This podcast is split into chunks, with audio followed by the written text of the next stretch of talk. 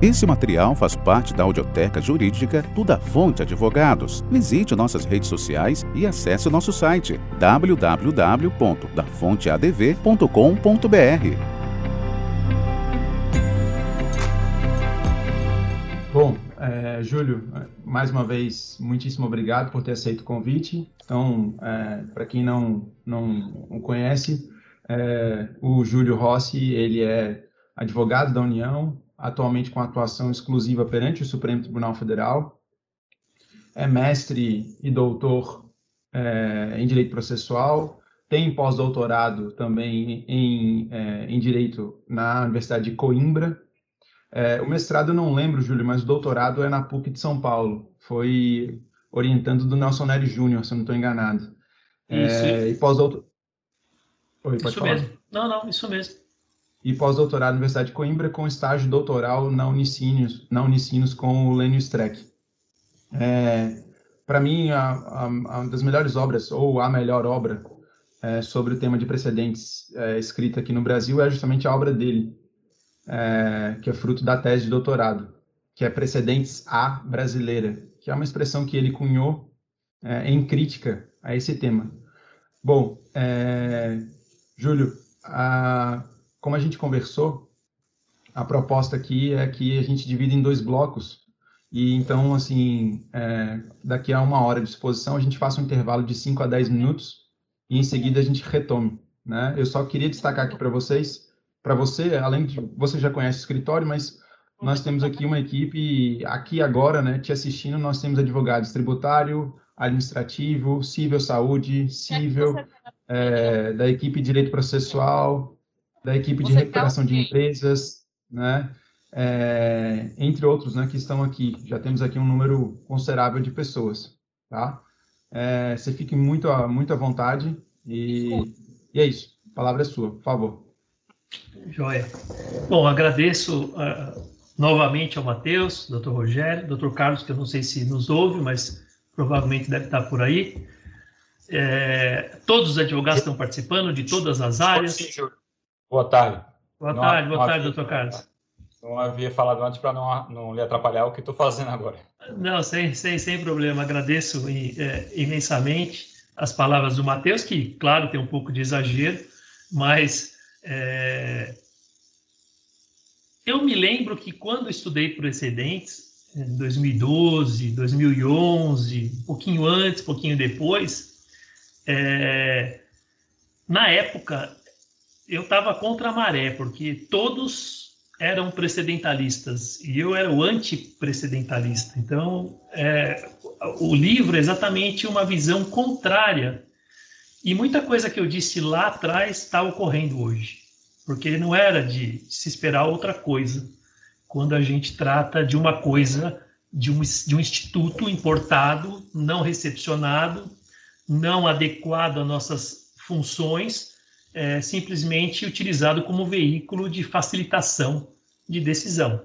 Então, a gente vê muito hoje é, robôs produzindo decisões, é, despachos já são todos eles que fazem. É, a minha experiência no Supremo é que cada vez que eu olho uma decisão, eu não sei se, é, se foi o ministro que fez ou se foi um robô que, que produziu. Mas, é, de um modo geral, são muito é, ligada à quantidade e muito pouco à qualidade. Então, é, eu sempre tive essa, essa visão. Quando o Matheus me convidou para fazer o, o, esse, essa pequena exposição, eu perguntei: você tem certeza que vocês querem ouvir um antiprecedentalista? Mas é, eu vou procurar estabelecer o que é o Instituto, como ele é no Brasil, e, e, e, tentar ver como que a gente vai poder trabalhar com eles, já que eles estão aí, a gente não pode fugir. Não adianta fazer. É, é, eu não tenho nenhum sonho é, que alguém vai declarar o 927 inconstitucional. Isso não vai acontecer. É, o, um dos carros-chefes do código é, é, é, o sistema, né? é o que eles chamam de sistema de precedentes. É a parte é, quando, quando existiu as comissões para discutir o código, chamaram imensos e vários grandes processualistas para mexer no código, eu tenho certeza que a mensagem foi: vocês mexem no que vocês quiserem, Nos precedentes, eu não quero que mexa. Eu não quero que mexa, é eu, é, é, é, Poder Judiciário, eu, Poder Legislativo, eu, comissão elaboradora do código.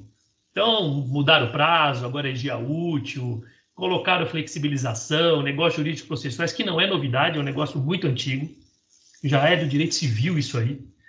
E todas as outras modinhas tentaram mexer no sistema recursal com relação aos recebimentos dos recursos é, especial e extraordinário.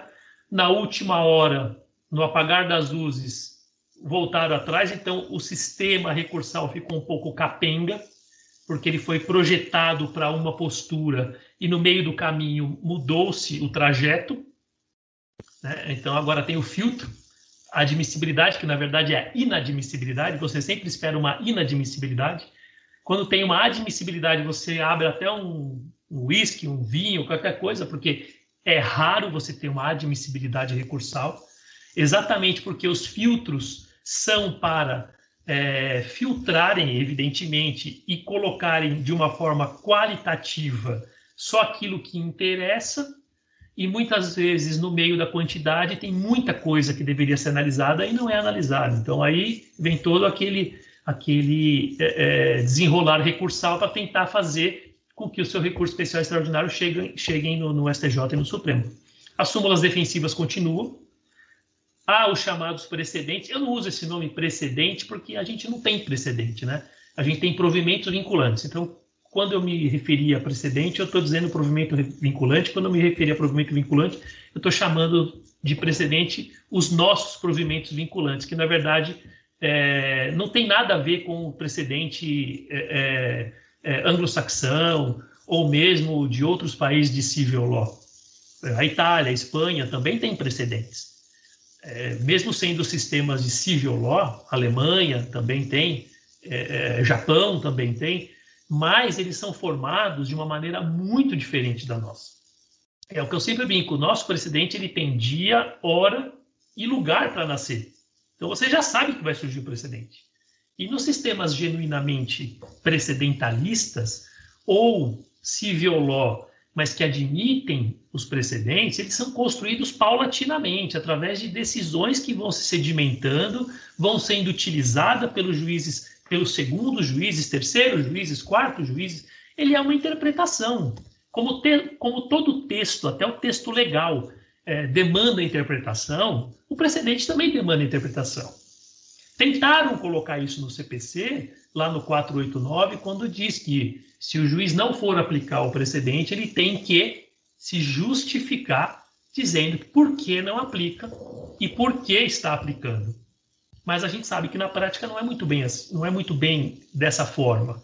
É, pense numa pessoa que tem 10 mil feitos para julgar, tem um precedente mais ou menos igual ao caso, ele não vai fazer distinção, ele vai aplicar aquele precedente que parece, mas não é, mas parece que é para o caso concreto.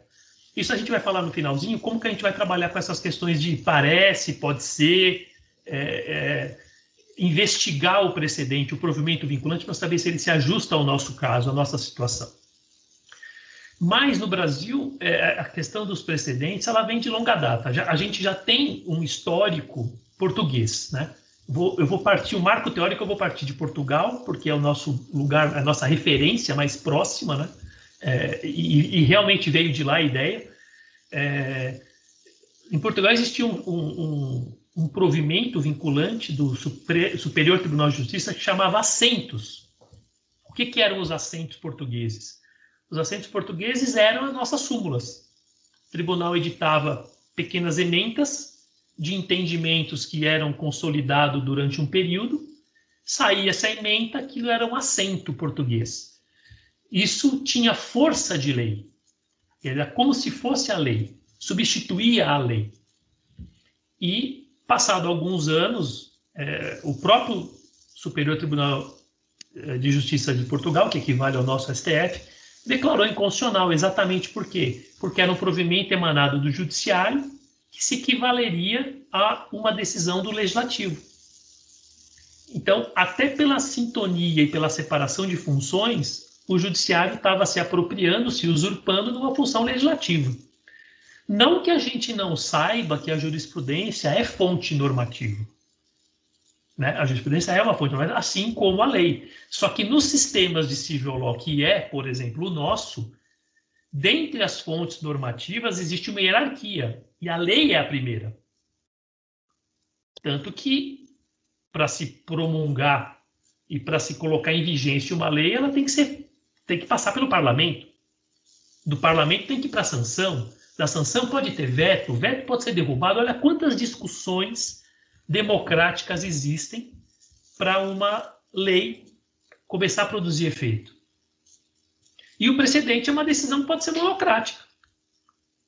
O precedente genuíno, né? Ele pode ser uma decisão monocrática. No Brasil, existem é, chamados falsos precedentes, falsos provimentos monocráticos, mas eles são muito fracos. Ninguém dá muito valor para eles. Procura-se um pouco mais de decisões de órgão colegiado, que são chamados provimentos vinculantes médios, porque tem uma força já de uma colegialidade, vamos dizer assim. Cinco, seis, é, pelo menos, ou até oito ministros decidiram daquela forma. Então é uma coisa um pouco mais, ou desembargadores também, é um pouco mais, mais substanciosa. Mas o nosso código, ele estabelece é, o que é um provimento vinculante. A gente vai chegar lá é, já já. Eu só vou tem, é, é, é procurar encerrar essa fase histórica. Então, teve esses assentos, foram declarados inconstitucional. 1800 e pouquinho, quando a corte portuguesa elegeu o tribunal do Rio de Janeiro como suplicação, né, equivalente ao Superior Tribunal de Justiça, Supremo Tribunal de Justiça português, eles mudaram o nome de assento para pré-julgado. O que eram os pré-julgados? A mesma coisa dos assentos. Tinha a mesma força vinculante legislativa dos assentos genuinamente portugueses.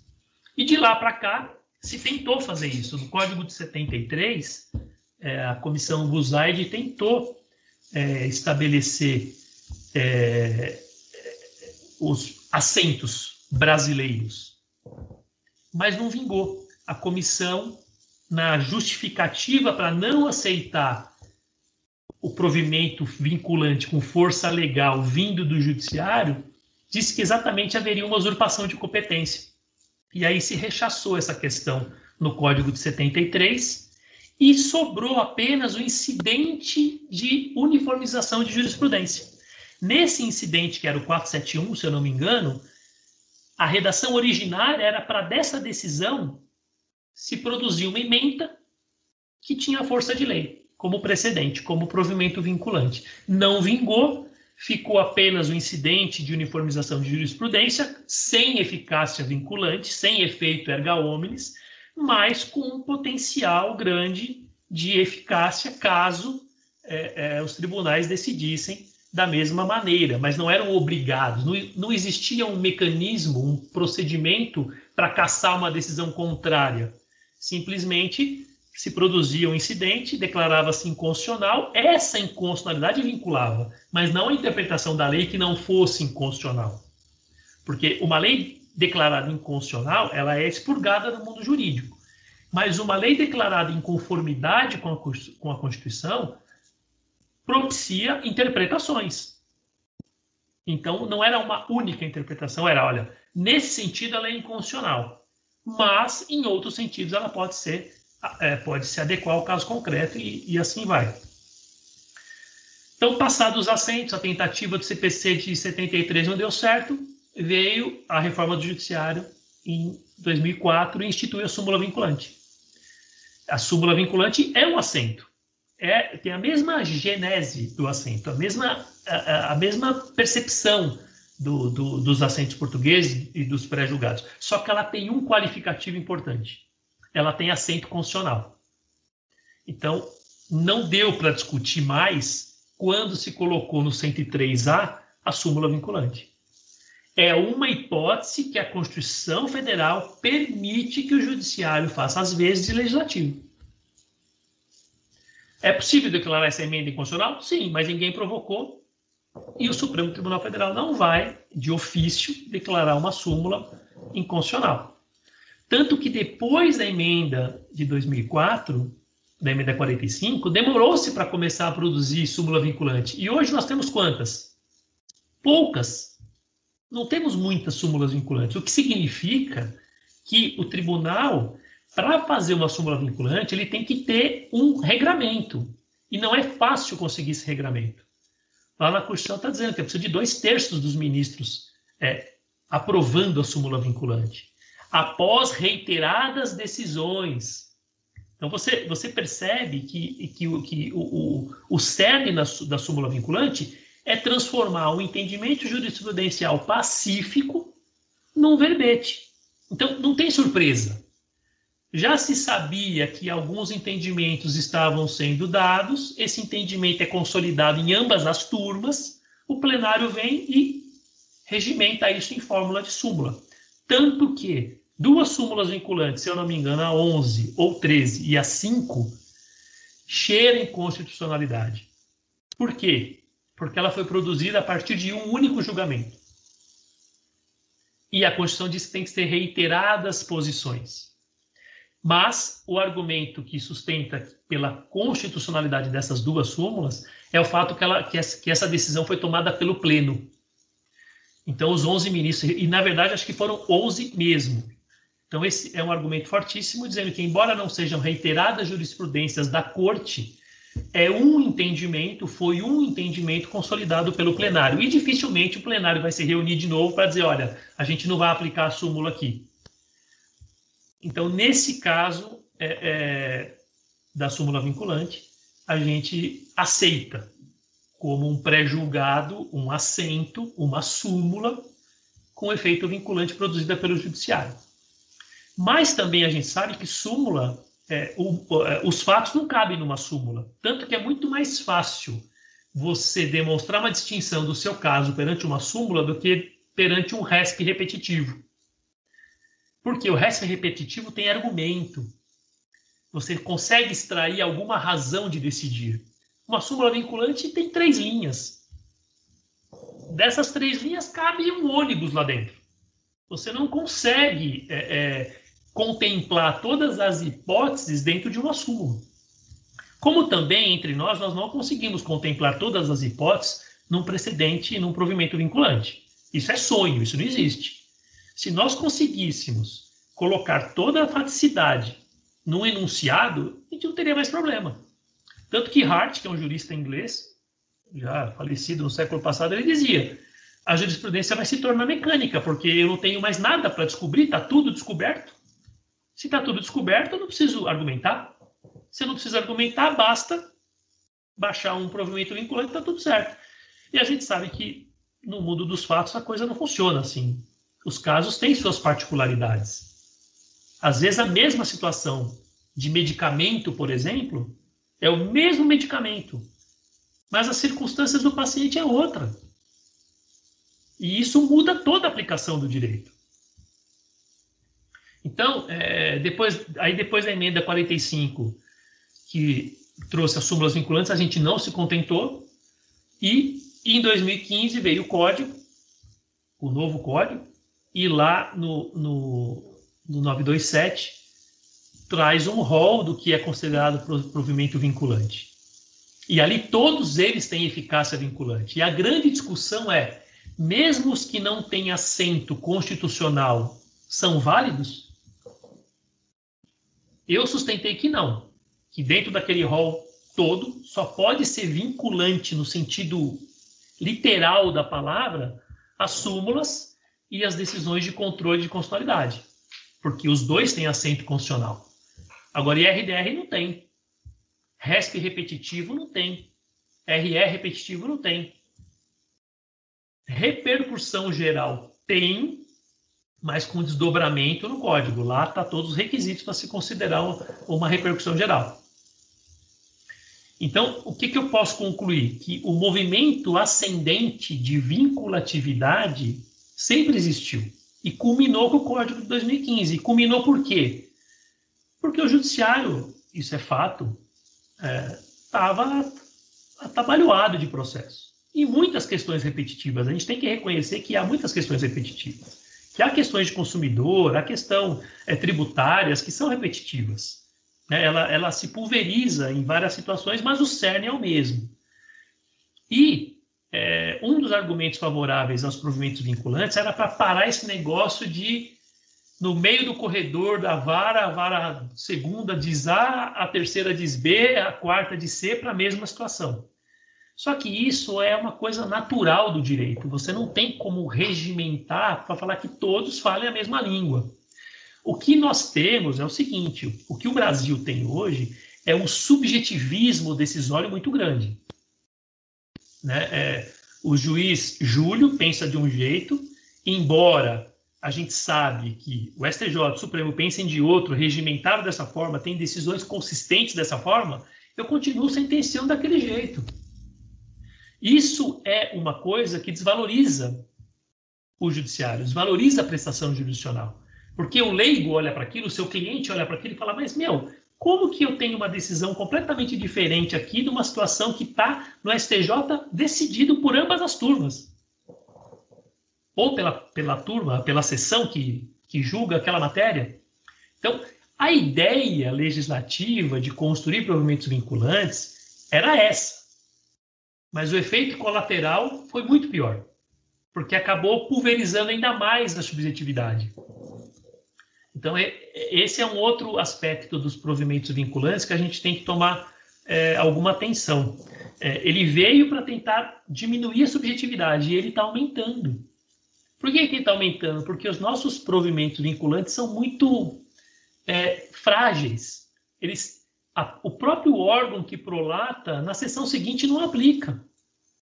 Por quê? Porque é muita discussão e os regimentos internos não colaboram para isso. Por exemplo, é, a, a, nossa forma de julgar é seriatim, que eles chamam. O que é seriatim? Cada desembargador, cada ministro faz o seu voto com, com o seu fundamento, com as suas fundamentações, e no final de tudo se reúne e faz um dispositivo. Dou provimento ao recurso X. Mas quais são os fundamentos? Pode ser 5, 8, 11, não sei. Por quê? Porque cada voto trouxe um fundamento.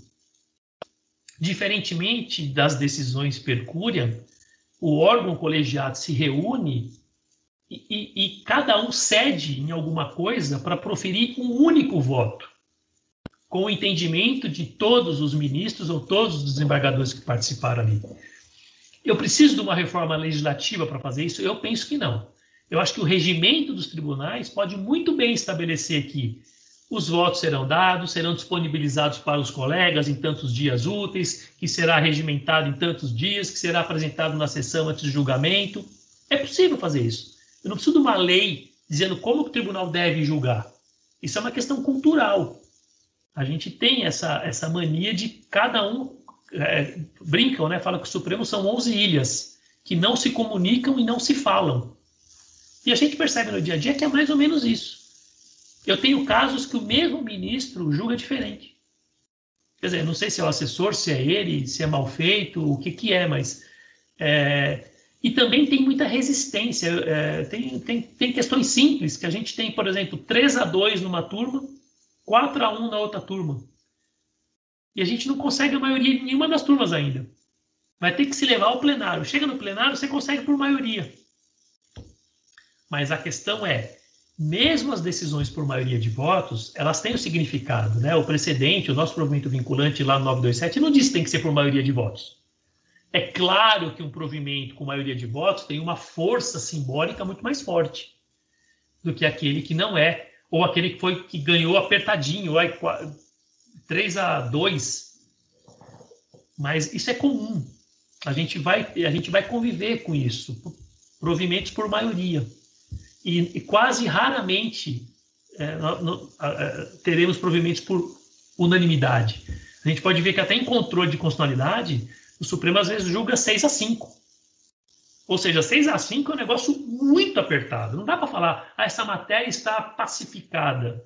Só que está no, no seio de um processo objetivo de controle de constitucionalidade. E ali sim, mesmo 6 a 5, é a interpretação do tribunal. Então, a gente não tem muito que, o que discutir disso. O que a gente pode fazer sempre é tentar extrair das decisões as razões efetivas, o que os americanos chamam de ratio decidendi.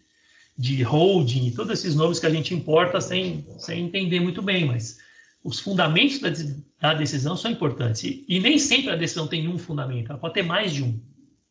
Então, isso é muito relevante para quem trabalha com eles, saber jogar, saber construir peças, recursos que explore isso. A grande sacada é essa. Mas nós temos um agravante. Essa é a parte boa. É, é a parte que a gente já sabe, é assim, e a gente pode tentar melhorar. Agora, o que tem de ruim é que mesmo os provimentos vinculantes são mal publicados, mal divulgados, mal desenhados para a gente. O que eu quero dizer com isso? Quando você pega uma ementa, você tem que tomar muito cuidado com uma ementa. A ementa tem 11 itens. Ah, tá completinha. Pode ter problema. No, invariavelmente tem problema. Tem coisa que está na ementa que não está no julgado, tem coisa que está no julgado que não está na ementa. Então, eu sempre digo, ah, mas o acordo tem 70 páginas. Eu sinto muito, a gente vai dividir em sete colegas, cada um vai ler 10, depois nós vamos sentar e conversar. Não dá para a gente trabalhar com provimento vinculante consultando ementa. Não dá. Por mais completa que a ementa seja. Eu mesmo peguei um caso outro dia que a ementa dizia que o artigo 927 tinha sido enfrentado que o juiz reabriu a fase instrutória de ofício, não, não reabriu nada, porque a parte tinha pedido lá embaixo na origem.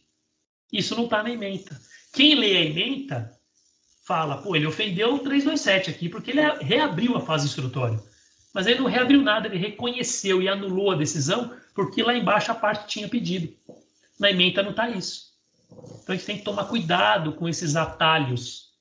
A gente sabe que a advocacia é, muitas vezes exige pressa, exige uma coisa que seja um pouco mais expedita, mas casos sensíveis, casos delicados ou casos que vocês precisam trabalhar para formar um entendimento a favor do cliente, não tem como ocorrer e trabalhar com a emenda. Mesmo que depois vocês. É, é, é, o que eu sempre digo. Pega um caso piloto, trabalhe nele, ganhou, ótimo, perdeu, esquece.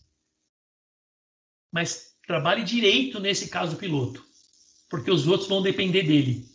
E a imagem de vocês no tribunal é muito importante para tanto quanto ganha quanto quando perde. Por que, que eu digo isso?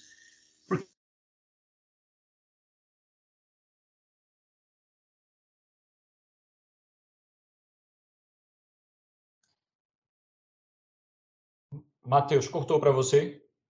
Aqui caiu também. Para mim cortou é. também, Júlio. Tá, tá, tá bem instável, né? É, eu acho que é do próprio Teams. Está ouvindo, Júlio?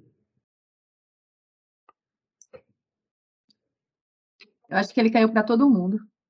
É, eu acho que a conexão dele deve ter caído. Oh, deu, deu, deu. Ah, voltou. Beleza. Voltou, voltou. É, Você estava falando da, eu... das emendas, aí só para fazer um, um, um, complemento aqui, né? aqui a gente tem o cuidado de, de olhar sempre inteiro teor e a gente tem o cuidado de, de ler o, o, o inteiro teor das, da, dos julgados que a parte adversa cita, né? assim como dos que, a, que o, um desembargador traz no seu voto ou coisa do tipo. E, e, e, a gente descobre as coisas mais interessantes possíveis, né? Quando acontece isso. A, ou a parte contrária ou, ou a desembargadora, né? É, semana passada eu peguei de uma desembargadora que ela tinha citado um julgado que não, não, não é, sustentava a posição dela. Pelo contrário, ratificava a nossa tese. É, normalmente, quando a gente pega uma decisão que tem, assim, no mesmo sentido, um monte de número, é, se você checar aquele monte de número, às vezes não tem nada a ver com o seu caso. Nada, é. nada, nada. Principalmente quando vem assim, a ofensa, pelo menos no Supremo a gente pega muito isso, a ofensa é infra, conforme o seguinte julgado. Você vai olhar, tem acidente de carro, morte de cavalo, atropelamento, queda de prédio, acidente de avião, nada a ver com o seu caso. Nada, nada, nada. Claro que o que estão tentando demonstrar com essa quantidade de julgado é talvez o fato principal, que é a questão que não demanda análise do Supremo, porque é uma ofensa infra. Mas pelo menos me traga casos similares, né? Não me traz caso que não tem nada a ver, porque parece que o meu é único. Então a gente tem esse, esse, esse tem que ter esse, esse cuidado. Mas é, o, o, que eu acho é, importante desses do tipo de, de provimento que a gente tem é exatamente esse. É ler os votos. É necessário interagir com o voto, extrair dele o que foi fundamento. Porque muitas vezes você vai ver ali que fundamento é uma página, o resto é tudo citação, coisas que não tem nada de conexidade com o seu caso. É, é, são apenas argumentos assim retóricos para tentar robustecer uma tese muito fraca. Então, é, é, o, que eu, o, que eu, ia dizer quando estava falando das emendas é isso, que muitas vezes parece que o entendimento está consolidado, quando você vai olhar os votos, a, a situação é tão desesperadora que deu lá a maioria de votos pelo provimento, mas dá para trabalhar no caso e reverter, porque os fundamentos são tão diversos, são tão alterados, que você consegue reverter esse, esse pronunciamento a favor daquela tese que você está tá discutindo. Agora, o, o, o grande problema do, dos provimentos vinculantes é que para o tribunal, qualquer que seja, que produza um provimento vinculante, e quando eu falo provimento vinculante, eu falo desses exatos que estão no CPC. Decisão monocrática de relator aplicando precedente para você não recorrer mais é balela, não, não, não dá para engolir. Tem Ô, que. Oi. Eu não sei, é, deixa eu fazer aqui o papel de mediador, porque eu não sei qual que é a sua familiaridade com esse programa aqui. É só porque o Carlos está com a mão levantada. Quando ah, não, levanta a mão, ele. Você viu, não, né? mas, não, mas pode, pode me interromper porque é mais fácil. é, que as, é, é, que as telas para mim vão mudando. As, tá mudando para todo mundo, é, não sei. Vocês vão Júlio, mudando, você, então. Antes, antes de, de cair a comunicação há, há pouco, você ia dizendo que é, é importante a, a imagem no, no tribunal também é muito importante. Aí quando você ia desenvolvendo essa ideia, ah, caiu. Tá, tá. Vamos voltar. Se pudesse voltar. Sim, sim, eu ia, eu ia voltar nesse sentido. Exatamente agora, quando eu falei que algumas decisões é, monocráticas, principalmente, de relatores que precisam eliminar pilhas de, de, processo e a gente acaba recebendo provimentos assim, ah, já tenho repetitivo nesse caso, já tenho um, um, uma decisão, um paradigma nesse, cuidado, normalmente não é. Tem que se analisar com calma. Mas, com relação à imagem dos advogados, que eu, que, eu, que eu vejo isso muito é: você trabalhou muito num caso piloto, e aquele caso realmente o tribunal se reuniu, a turma que você trabalha, a turma que você tem a maioria dos seus casos, ou que grande parte do trabalho que você desenvolve está focado nessa turma, já fechou a, a questão. Enquanto vocês não tiverem um fato novo que viabilize uma revisão do julgado, não adianta insistir com recurso eles entendem que é procrastinatório, começa a colocar multa, majorar honorários recursais, e isso quebra a credibilidade do escritório quando você precisa de uma, de uma coisa séria, que vai lá com memoriais despachar uma ostentação oral, e eles falam, ah, esses caras são aqueles que vêm aqui toda hora com aquele recurso daquela matéria que eu já cansei de julgar. Isso tira a credibilidade. A gente lá na União tem uma questão assim, o caso foi esgotado? Foi. Foi para a turma? Foi. Na turma está fechada, não tem como ir para o plenário, a gente não recorre mais. Porque insistir nisso é, desgasta muito a imagem do profissional. Parece que você não se curva diante de algum entendimento que está consolidado. Mas está errado? Pode até estar tá errado. Mas para aqueles fatos foi dada aquela resposta. Enquanto você não levar um fato novo, que, olha, excelência, Sabemos que vocês julgam assim, assim, assim, assado, mas aqui tem essa peculiaridade. Isso é seriedade, isso é trabalhar com, com seriedade. Demonstrar para o tribunal que você não está lá tomando tempo deles com questões que já está fechado. Você está lá para realmente mostrar que uma situação dada é muito específica e que demanda análise do desembargador, do, do ministro, etc. E tal. Por isso que eu, eu acho importante também, quando se trabalha com precedentes, com provimentos vinculantes, a questão de tem que ter muito despacho. Tem que, tem que encher o saco, tem que despachar, tem que levar memoriais, tem que mostrar que o seu caso é diferente. Porque senão entra na vala comum e é julgado da mesma maneira como a maioria dos outros casos estão sendo julgados. O diferencial de trabalhar com advogados que estão preparados para enfrentar esses provimentos vinculantes é exatamente isso. São memoriais, são despachos rotineiros,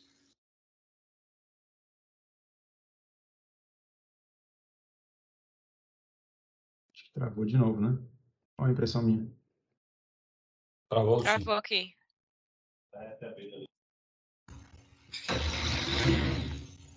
Voltou. Voltou, Júlio. Voltou, voltou. Então, eles gostam quando, quando, quando são provocados a enfrentar questões importantes e quando são alertados. Excelência, ministro, olha, aqui é diferente. Mas por que é diferente? Por causa disso aqui, ó. Isso, isso chama atenção. Isso eleva a qualidade do trabalho de vocês e o nome da banca de vocês, que é importante no negócio. Acho que é o mais importante de tudo é ter essa respeitabilidade que o Tribunal fala. Esses caras aqui vão prestar atenção que quando desaparece é porque a coisa é importante, é diferente. E eu acho que isso é, é, é, é muito é, significativo para vocês, como profissionais, e para os clientes que vão falar, pô, eu quero ser bem atendido, então eu quero trabalhar com gente que conhece o do riscado, vamos dizer assim. Então, acho que isso é uma, é uma tarefa importante e, e necessária. É, quando a gente começa a trabalhar com mecanismos que ingessam a interpretação, é, a gente tem que ter essa, essa válvula de escape que é trabalhar na mesma linguagem. Né? Então, não adianta eu chegar aqui para vocês e falar, sou contra o precedente, os provimentos vinculantes são uma bobagem, porque são bobagem, né? A gente tem advogados, a gente tem juristas aí que falam que o direito só é construído por precedentes. Isso é uma balela do mundo que um guarda de trânsito para aplicar uma multa não tem precedente.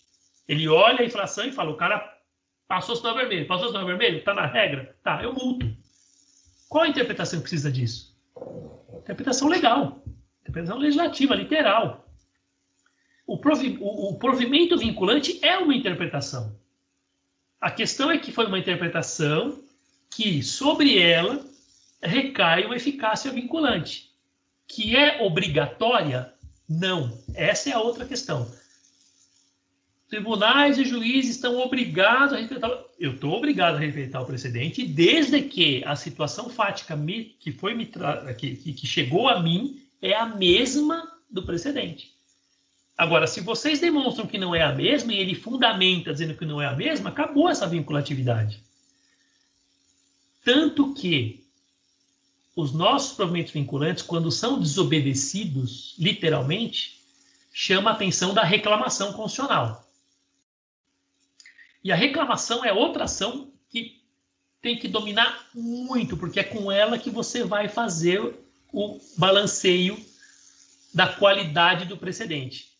Então, primeiro, só os precedentes que são genuinamente vinculantes estabelecidos no 927 é que demandam reclamação. Segundo, esses precedentes vinculantes têm que ser exatamente aplicáveis ao seu caso. Você tem que fazer o cotejamento da sua situação e o precedente. Ah, o juiz aqui embaixo não aplicou, o tribunal não aplicou. Cabe reclamação. Na minha reclamação, o que eu preciso? Demonstrar essa pertinência. O tema 810 e repercussão geral não foi obedecido pelo tribunal de Pernambuco, porque nas folhas tais, tais, tais no dispositivo consta que vão aplicar a TR. E o 810 fala que é o, o IPCA, por exemplo. Aí sim eu tenho uma reclamação séria. Agora, reclamação apenas para encher ou para perturbar, aí fica muito difícil o conhecimento delas, porque normalmente vão negar segmento monocraticamente. Então, a minha experiência de reclamação, há casos em que a gente entra para dizer que foi desobedecido o vinculante, a gente demonstra até com um quadrinho, coloca a razão de um lado, a razão do outro, fala que está desigual, portanto houve ofensa. Prestar atenção na questão de esgotar as instâncias, né? tem alguns provimentos que exigem esgotar a instância. Reclamação não é o tema da, da, do bate-papo, mas ele precisa ser falado exatamente porque ele é a contenção ele é a válvula de contenção dos provimentos vinculantes. Agora, o mais interessante da reclamação é que ele serve para revisitar o precedente. Então, é, é, ela é uma ação interessante porque você consegue, com o intuito de demonstrar que foi desobedecido, ele pode ser revisto no bojo da reclamação. Então, isso é interessante no tribunal local, quando os juízes de primeira instância não estão cumprindo é, entendimentos de IRDR, por exemplo, que é o que o tribunal pode fazer, IAC, que é o que o tribunal pode fazer. Tirando esses dois institutos, IAC e o IAIDR, a questão já vai para o STJ e para o Supremo, que são repetitivos e, e súmula vinculante de controle de constitucionalidade. Aí a coisa já sobe. Mas o que eu queria frisar é exatamente isso. É, trabalhar com provavelmente vinculantes exige essa atenção do que vincula, até quando vincula e por que está vinculando. Essas são as três perguntas que a gente tem que fazer quando se depara com uma decisão que tem o timbre de vinculante. Eu preciso saber o que está vinculando ali. Não é o dispositivo. Essa questão de que ah, o dispositivo que vincula, isso já não se não é mais a realidade do nosso direito. O que vincula hoje são os motivos determinantes. É o que fundamenta, porque o provimento ou o desprovimento não vinculou nada. Ele simplesmente fechou aquela demanda. Mas o que foi decidido? Ah, foi decidido que medicamento de alto custo precisa esgotar uma série de requisitos para o Poder Judiciário poder é, determinar que a administração é, é, determine o fornecimento de tratamento. Se não esgotou esse checklist, eu não tenho como, como exigir que a administração me dê o medicamento. É, tem que ter registro na Anvisa, não pode ser off-label, toda aquela discussão que o pessoal é, especializado em saúde já, já sabe. Não é mera, a mera solidariedade entre a União, Estado e município faz com que eu dê o medicamento. Depende, precisa ver se é de alto custo, se é off-label, tem toda essa discussão que a gente precisa chegar. E só o caso concreto sempre que vai demonstrar.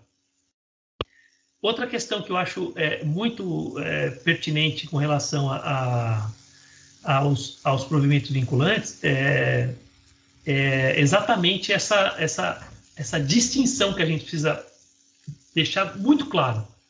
Porque se ela tiver assim um pouco obscura, se o seu caso for muito semelhante, a gente não vai conseguir sair. A gente vai receber a mesma sorte de todos os outros.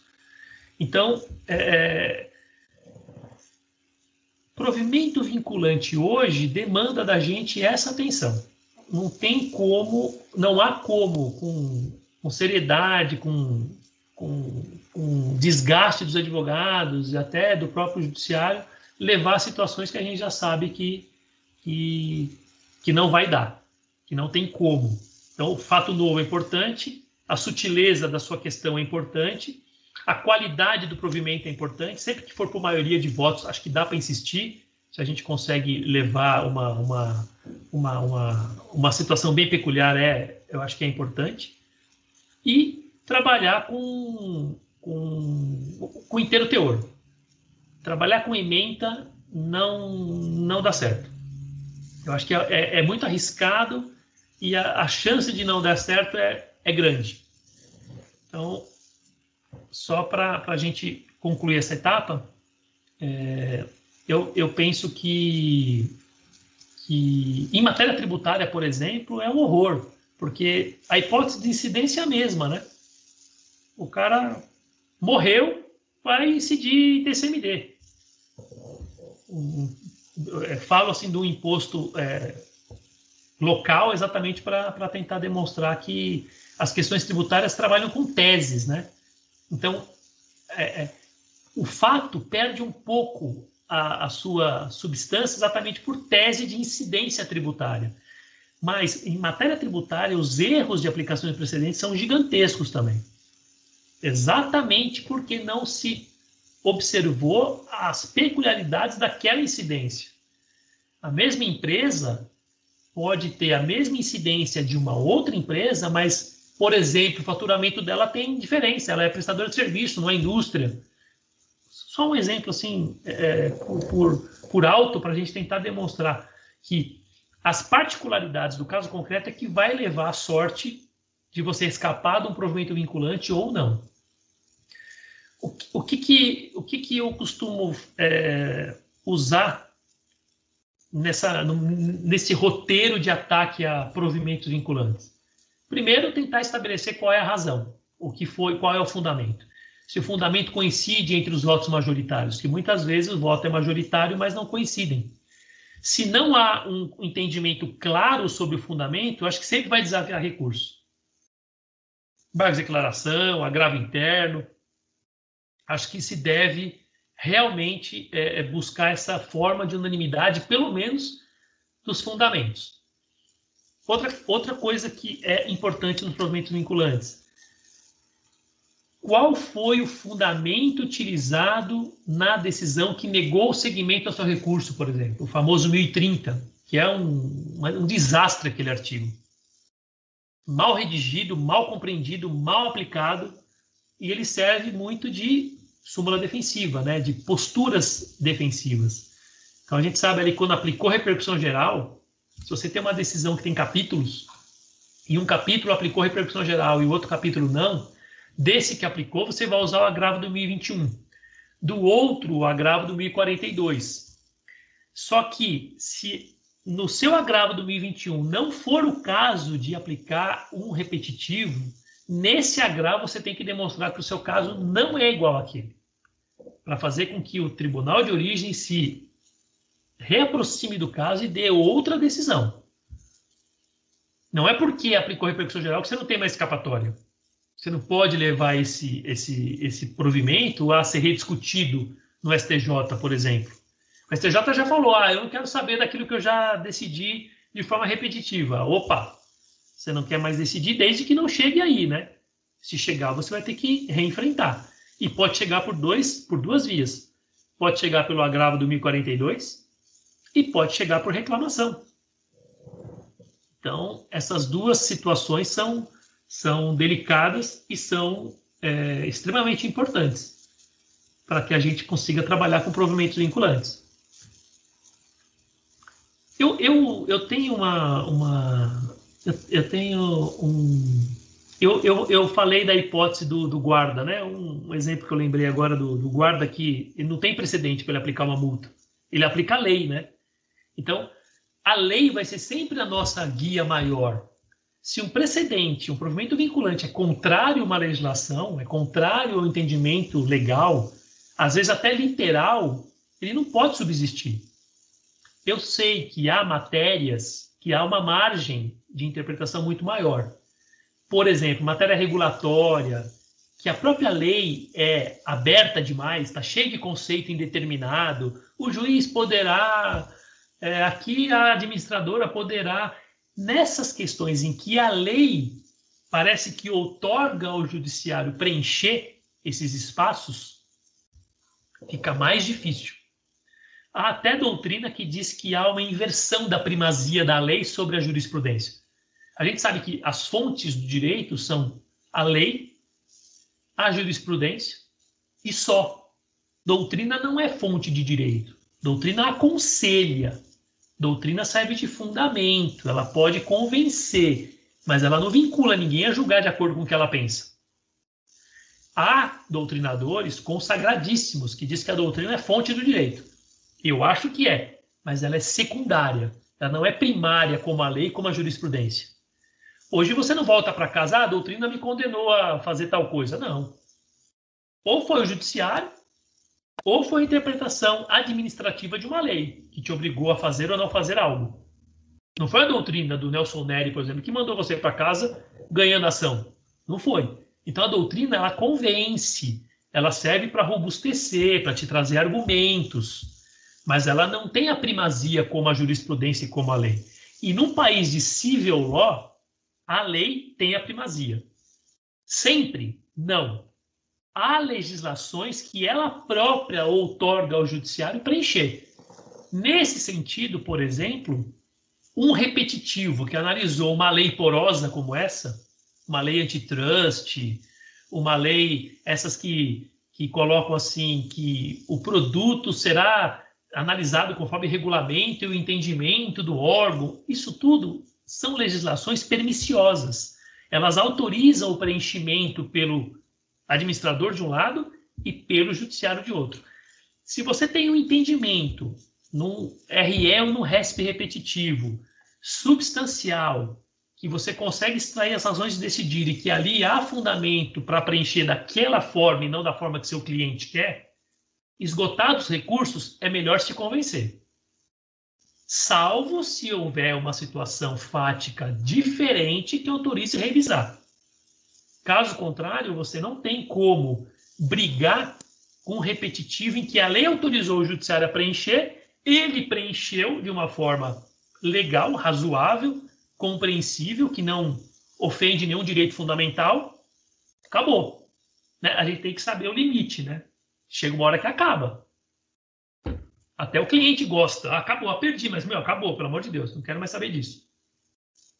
E mais, voltando um pouquinho, essa corrente que diz que os provimentos vinculantes é que dão o direito, que resolvem, que vão regimentar, que vão fazer a justiça, balela, porque nem todo cliente quer chegar ao STJ e ao Supremo. Tem cliente que se comporta com uma sentença que foi improcedente. Fala, meu, eu quero parar aqui porque o meu prejuízo é menor. Nós, como advogados, temos que dar esse aconselhamento. Olha, você perdeu aqui, é melhor parar, porque a gente não tem nenhuma chance de rever isso. Não adianta ficar discutindo essa questão diante dessa situação. Claro que se tiver, e vocês analisarem que há, evidentemente, como advogado, vocês têm esse dever profissional. Mas também tem o dever profissional de falar, meu, aqui acabou, cara. Acabou. Correção monetária acabou, não, não dá para discutir mais. E às vezes é mais barato desistir ali do que lá para cima. Então o direito não é construído nas cortes supremas, no STJ e no Supremo. Ele é construído pela legislação. E na interpretação é possível se acomodar situações. Então, quando eu ouço um jurista falar, não, quem faz o direito são os tribunais de. Eu acho que ele está vivendo na Inglaterra. Ele não vive no Brasil.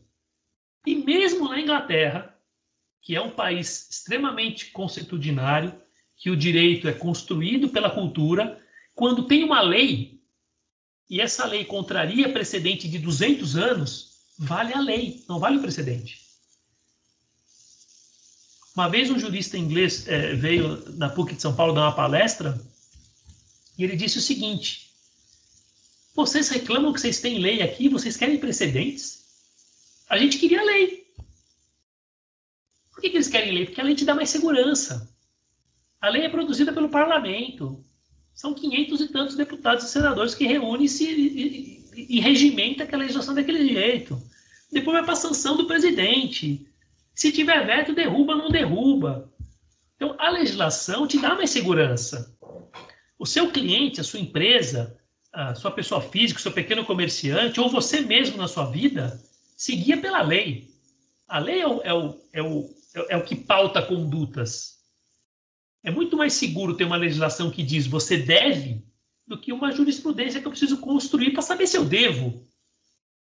Você vai declarar imposto de renda, você sabe o que você precisa declarar. Está na legislação. Não está no entendimento do STJ, do Supremo Tribunal Federal. Não está. Eles trabalham na exceção para preencher situações em que a lei demanda interpretação. Quanto mais porosa for a lei, mais interpretação é possível. É por isso, e agora eu vou tentar é, fechar e ficar aberto para todas as perguntas que forem necessárias, é por isso que um precedente feito, mesmo vinculante, se ele não for robustamente enfrentado, ele pode ser impugnado via recurso, por quê? Porque ele é uma interpretação. Assim como a lei admite interpretação, o precedente admite, admite interpretação. Senão você ingessa o direito. E se nem a lei ingessa o direito, por que, que o provimento vinculante vai engessar? Agora, é o que eu digo e o que eu disse desde o começo. Há o momento de saber até onde eu posso ir e até onde eu não posso ir mais. Provimentos frágeis, voláteis, construídos pelo tribunal local e outra, outra crítica. Sempre disseram que os tribunais regionais federais, os tribunais de justiça dos estados eram instâncias de passagem. Agora está comprovado, são instâncias de passagem porque o pessoal só se conforma quando chega no Supremo e no STJ. Criaram o IRDR, mosca branca. Você vê um ou outro em questões de consumidor, coisa massificada que não tem jeito. E a C, ninguém tem coragem de fazer porque precisa ter um assunto, uma ação que é, não existe em nenhum lugar do mundo. Ralela. Nas sociedades modernas, as coisas se repetem. Eu compro uma camisa que me deu defeito, vocês também podem comprar uma camisa que deu defeito, não vai ter um IAC para discutir o defeito de um produto. Então isso é balela. Na verdade, é, deram para os tribunais locais esse presentinho de AC e RDR, mas visando os provimentos vinculantes fortes. O que, que eu chamo de provimento vinculante forte? O 927. O que, que é provimento vinculante médio? Votos de turma, decisões de turma, decisões monocráticas, colegiados são médio.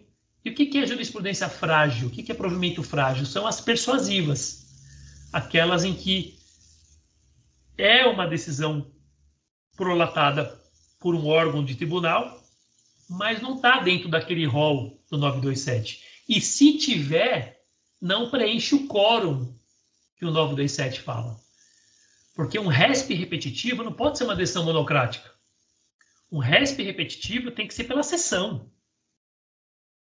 Se você tiver um julgamento de turma, você tem que insistir na sessão. Ah, mas você está insistindo porque você é chato, porque você não, não se conforma com a derrota. Não, eu quero insistir porque o sistema diz que eu só vou parar quando eu tiver uma decisão vinculante. E quem me dá o provimento vinculante no STJ é a sessão. Muitas questões de turma não estão pacificadas. E às vezes vão de forma assodada para a sessão. A sessão decide, cria um RESP vinculante. Dois meses depois, cria outro vinculante que muitas vezes se degradia com o anterior. Então, hoje, a gente tem que ter uma atividade muito mais, embora a gente viva numa sociedade extremamente tecnocrática, a gente tem que ter uma, uma postura de costureiro, que eu chamo. Esse meu caso foi julgado na turma, na terceira turma da STJ? Foi. Qual que é o entendimento lá? Por acaso, tem na quarta turma, embora as matérias às vezes são diferentes, né? Mas às vezes pode coincidir. Foi, puta, lá tá diferente. Vamos forçar essas duas turmas a se reunir e produzir uma decisão que seja, nos termos do 927, vinculante. Então, infelizmente, gostem ou não, os nossos tribunais são passagem. Ou são meros aplicadores de repetitivo porque o que a gente vê mais hoje no Tribunal Regional Federal, na primeira região, que é o que eu conheço, é assim: devolva-se os autos à origem aplicando o tema 200. Uma folha até a decisão. Aí você vai olhar o tema 200, vai olhar seu caso, não tem nada a ver. Agravo interno. Então, para fechar, quais foram os efeitos colaterais desse tipo de provimento vinculante assodado apressado, frágil e volátil. Um, reacendeu a reclamação. Todo mundo quer entrar com reclamação. Dois, estimula ainda mais os recursos internos. Duvido que algum de vocês não cansa de fazer durante a semana grave interno. E três, o trabalho com ementas.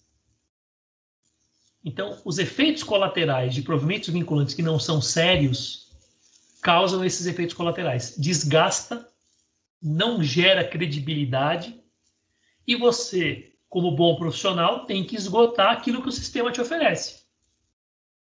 Conseguir um provimento que seja efetivamente vinculante para parar. Senão você não tem como. Então, é, é para para a gente é, abrir para as perguntas, eu, eu, eu, eu, encerro dizendo o seguinte: a gente tem até uma brincadeira que eu costumo até vou ler para vocês aqui, que é uma coisa bem engraçada, que é o a síndrome de Abdullah. Como é que os tribunais se sentem? Como é que os julgadores se sentem quando tem um provimento vinculante, né?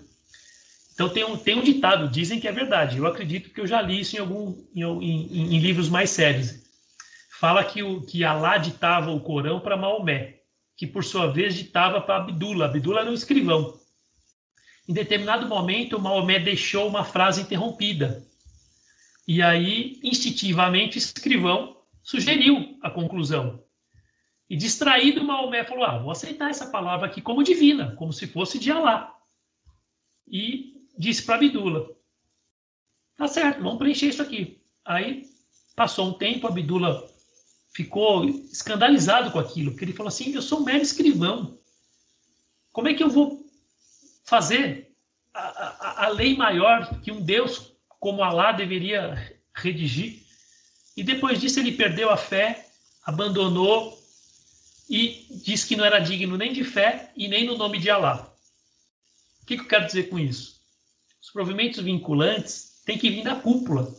Se não vem de lá, os que estão embaixo se sentem órfãos e jamais vão decidir de forma diferente, porque olha, ok, quem sou eu, relator, juiz de primeira instância de uma comarca do interior para contrariar o Supremo STJ? Então o que, que eu faço? Eu recebo o pronunciamento repetitivo e cumpro.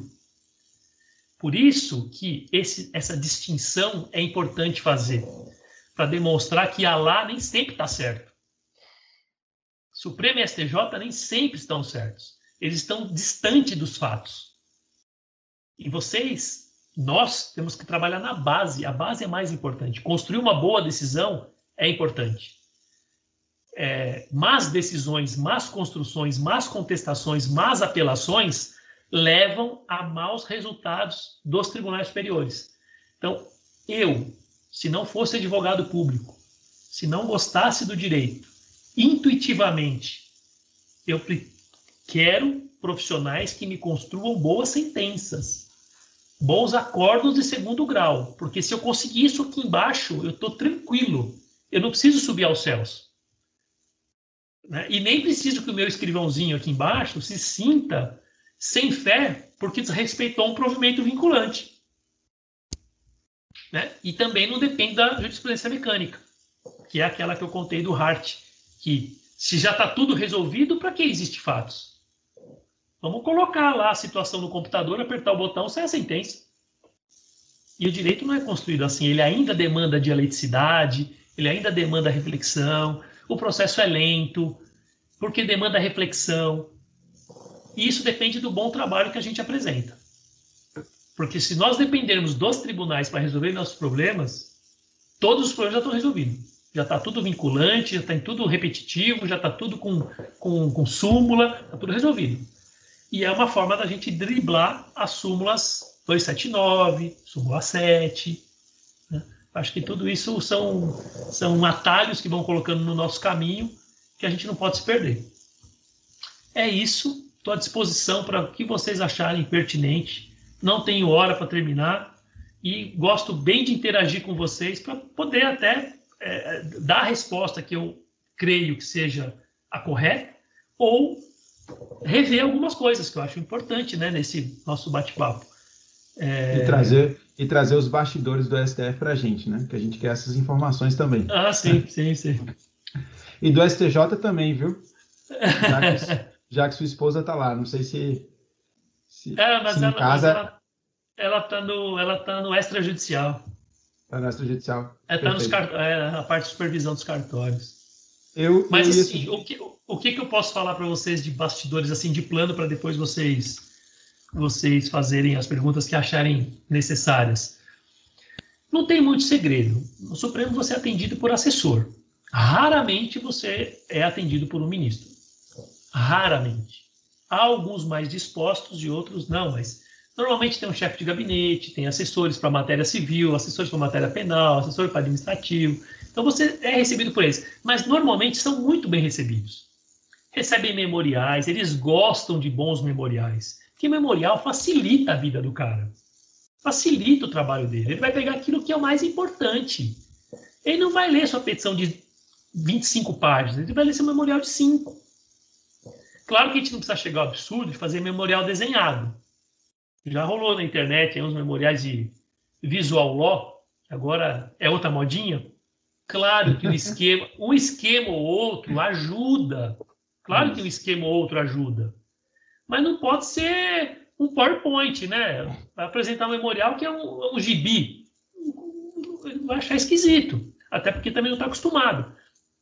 Mas o que eu sempre digo, escreva pouco, escreva bem e seja compreensível. Não adianta fazer petição de 30 páginas. Nem o juiz da comarca do interior e nem o ministro do Tribunal Federal vai ler. A gente está numa fase eu não gosto do termo pós-modernidade, porque eu acho que a gente não esgotou a modernidade ainda. A gente está na modernidade. E eu acho e uma modernidade tardia, porque o Brasil é sempre tardio em tudo. Então, a gente tem que entender o seguinte: é, as pessoas não leem mais. Você faz uma coluna de três páginas, é o máximo que a pessoa lê. Depois ela quer ouvir. Ela quer um podcast, ela quer facilitações, porque ela tem muita coisa para ler. Muito tempo no Instagram, muito tempo nas redes sociais, não consegue digerir. E direito é chato. Então, é, é para escrever, a gente tem que ter pelo menos quatro coisas, né? Escrever claro, coeso, coerente e compreensível. Não adianta ficar enchendo de doutrina, enchendo de julgado. Basta um forte. Se você tem uma decisão do plenário, você não vai ficar citando monocráticas no mesmo sentido, duas páginas de monocráticas. Isso cansa. Parece que a sua tese é fraca, porque você está escrevendo muito. Não é, que, não é que, não que seja verdade, mas é, olhando de uma forma crítica, boas peças são enxutas.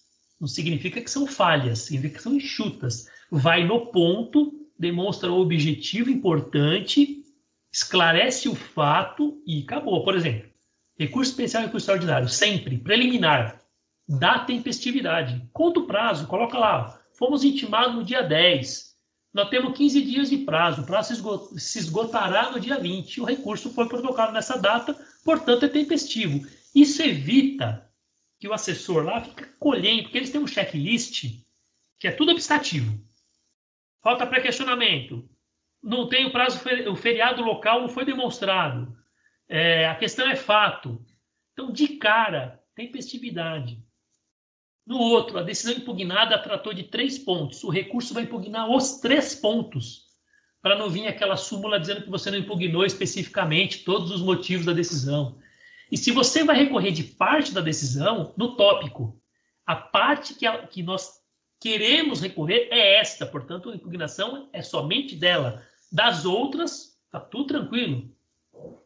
Tem que ser falado óbvio às vezes, porque senão cai nessas situações comuns e seu recurso não é conhecido por uma bobagem. Do pré-questionamento, foi pré-questionado na apelação, do acórdão, folha tal, o ponto foi esse. Quanto você gastou aí? Quatro parágrafos. É importante isso. Eu acho que chama atenção, seu recurso é diferenciado. O pessoal olha o timbre e fala, opa, esse cara aqui é sério, vamos ler com calma. Porque não, não, não, vem aqui encher linguiça.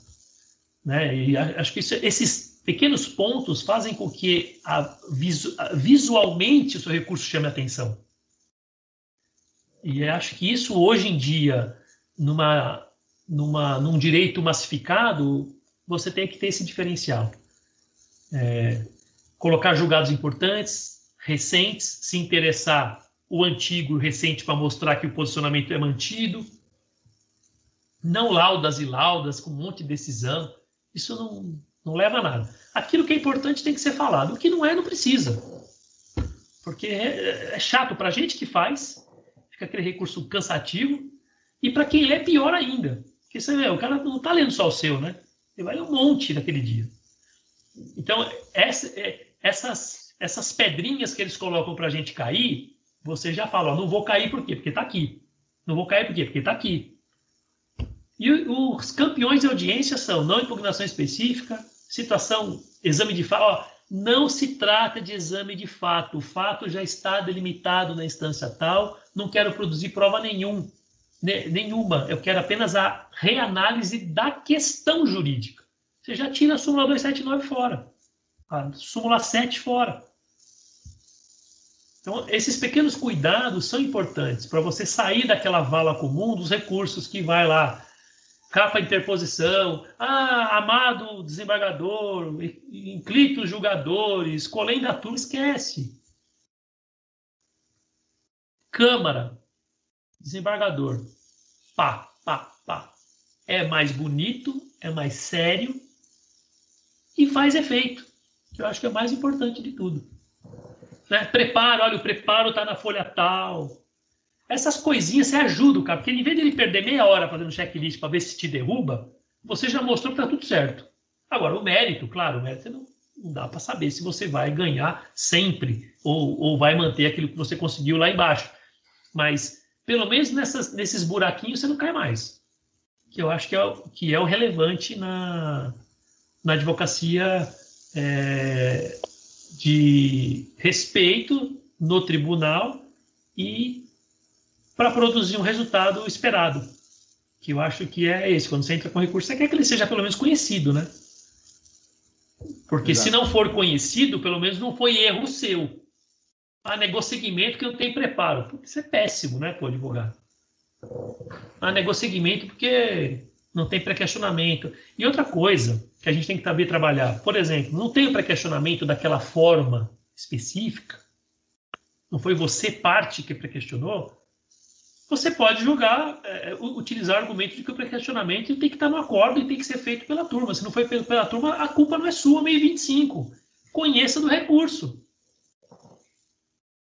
É, porque tem aquela história do pré-questionamento ficto, pré-questionamento expresso, pré-questionamento implícito. Tem quatro pré-questionamentos. Parece é, estilo de, de, camisa.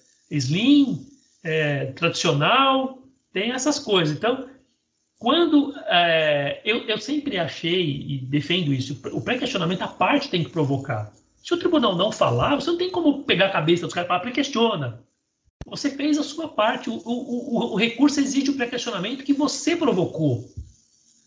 Então, se o tribunal não se deu por isso, dane-se. Você vai demonstrar que o que era seu ônus, você cumpriu. E aí a tese do pré-questionamento feito pela parte que cai no 1025, que não se presta só a ED, se presta também para os recursos excepcionais.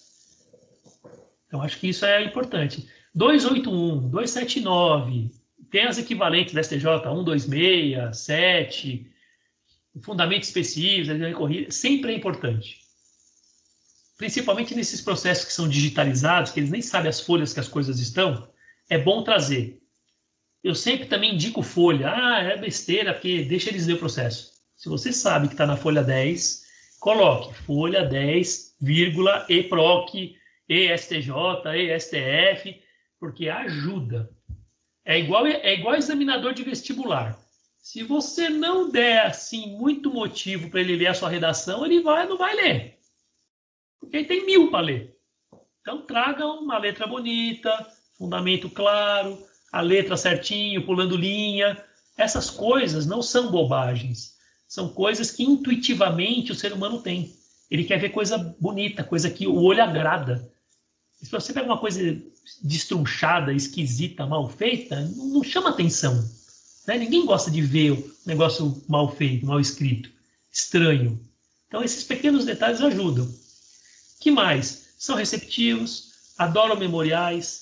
Sustentação oral, eu acho que hoje é tão importante quanto um bom recurso, principalmente nos tribunais locais, TRF5, TJ Pernambuco. Acho que vale a pena diante da grandiosidade do caso, da repetência dessa tese de outros clientes ou em outros exercícios, ir lá, subir na tribuna, excelência, ponto é esse, a gente veio aqui discutir este ponto, os argumentos são esses, a gente quer isso. Porque ele ouvindo é diferente de lendo. E acho que é importante isso. E às vezes só você vai sustentar, outra parte não vai nem aparecer.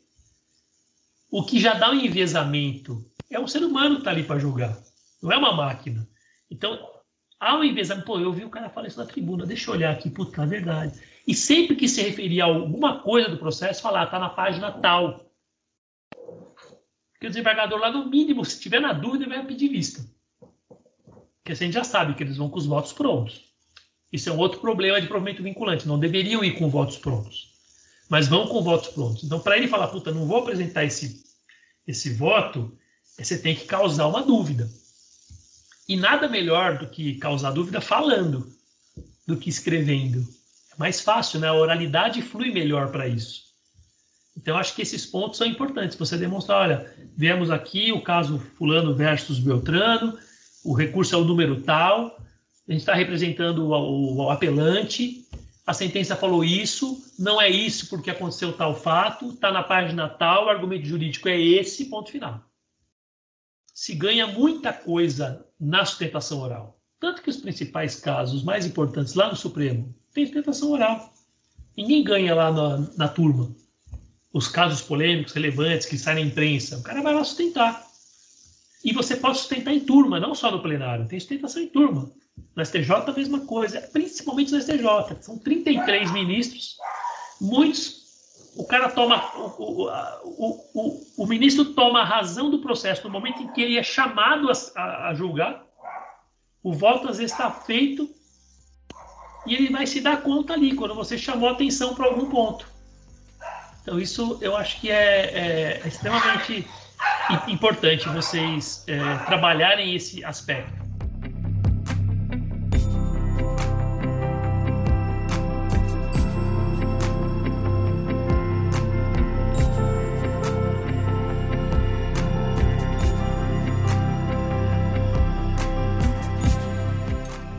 Do, time tributário, é, cujo titular é Carlos André, né? Foram muito boas as dicas é, do final. E é engraçado que eu tava é, você falando e eu falando aqui com a equipe, tá vendo? Peça curta. É, principalmente pois matéria, é, tribu adorei. Matéria, matéria tributária. Não dá para ficar blá, blá, blá, porque, claro, é, não, não, a, a, gente não consegue especificar o número de laudas, claro, isso é, é. depende muito do caso. É. Mas a gente conhece aquela linguagem que está enchendo e aquela linguagem que é necessária. É. Né? Você pode fazer oito parágrafos extremamente necessários, os oito, mas não precisa ser 18 nem 16. Oito. Dá é, para enxugar. Dá para ah, ah, trazer várias doutrinas sobre o mesmo ponto. Você pode falar isso numa sustentação oral, olha, no mesmo sentido, fulano, beltrano, cicrano, etc. Mas no papel, cita uma referência, por exemplo, Hugo de Brito Machado aí para vocês. Citou Hugo de Brito Machado. Citou um outro, sei lá, Misabel, ou alguém lá de Minas, ou um ex-ministro, ou um ministro que era tributarista, como era o Ilmar Galvão, acabou, chega, não precisa ficar citando um monte de gente. Teve dois acórdons bons cada um de uma turma, acabou. Não precisa ficar. Porque não é isso que vai fazer o, o, o ministro se render à sua tese. Uhum. O que vai fazer ele se render à sua tese é exatamente o cotejo entre o que você está falando né, e a situação fática que você trouxe.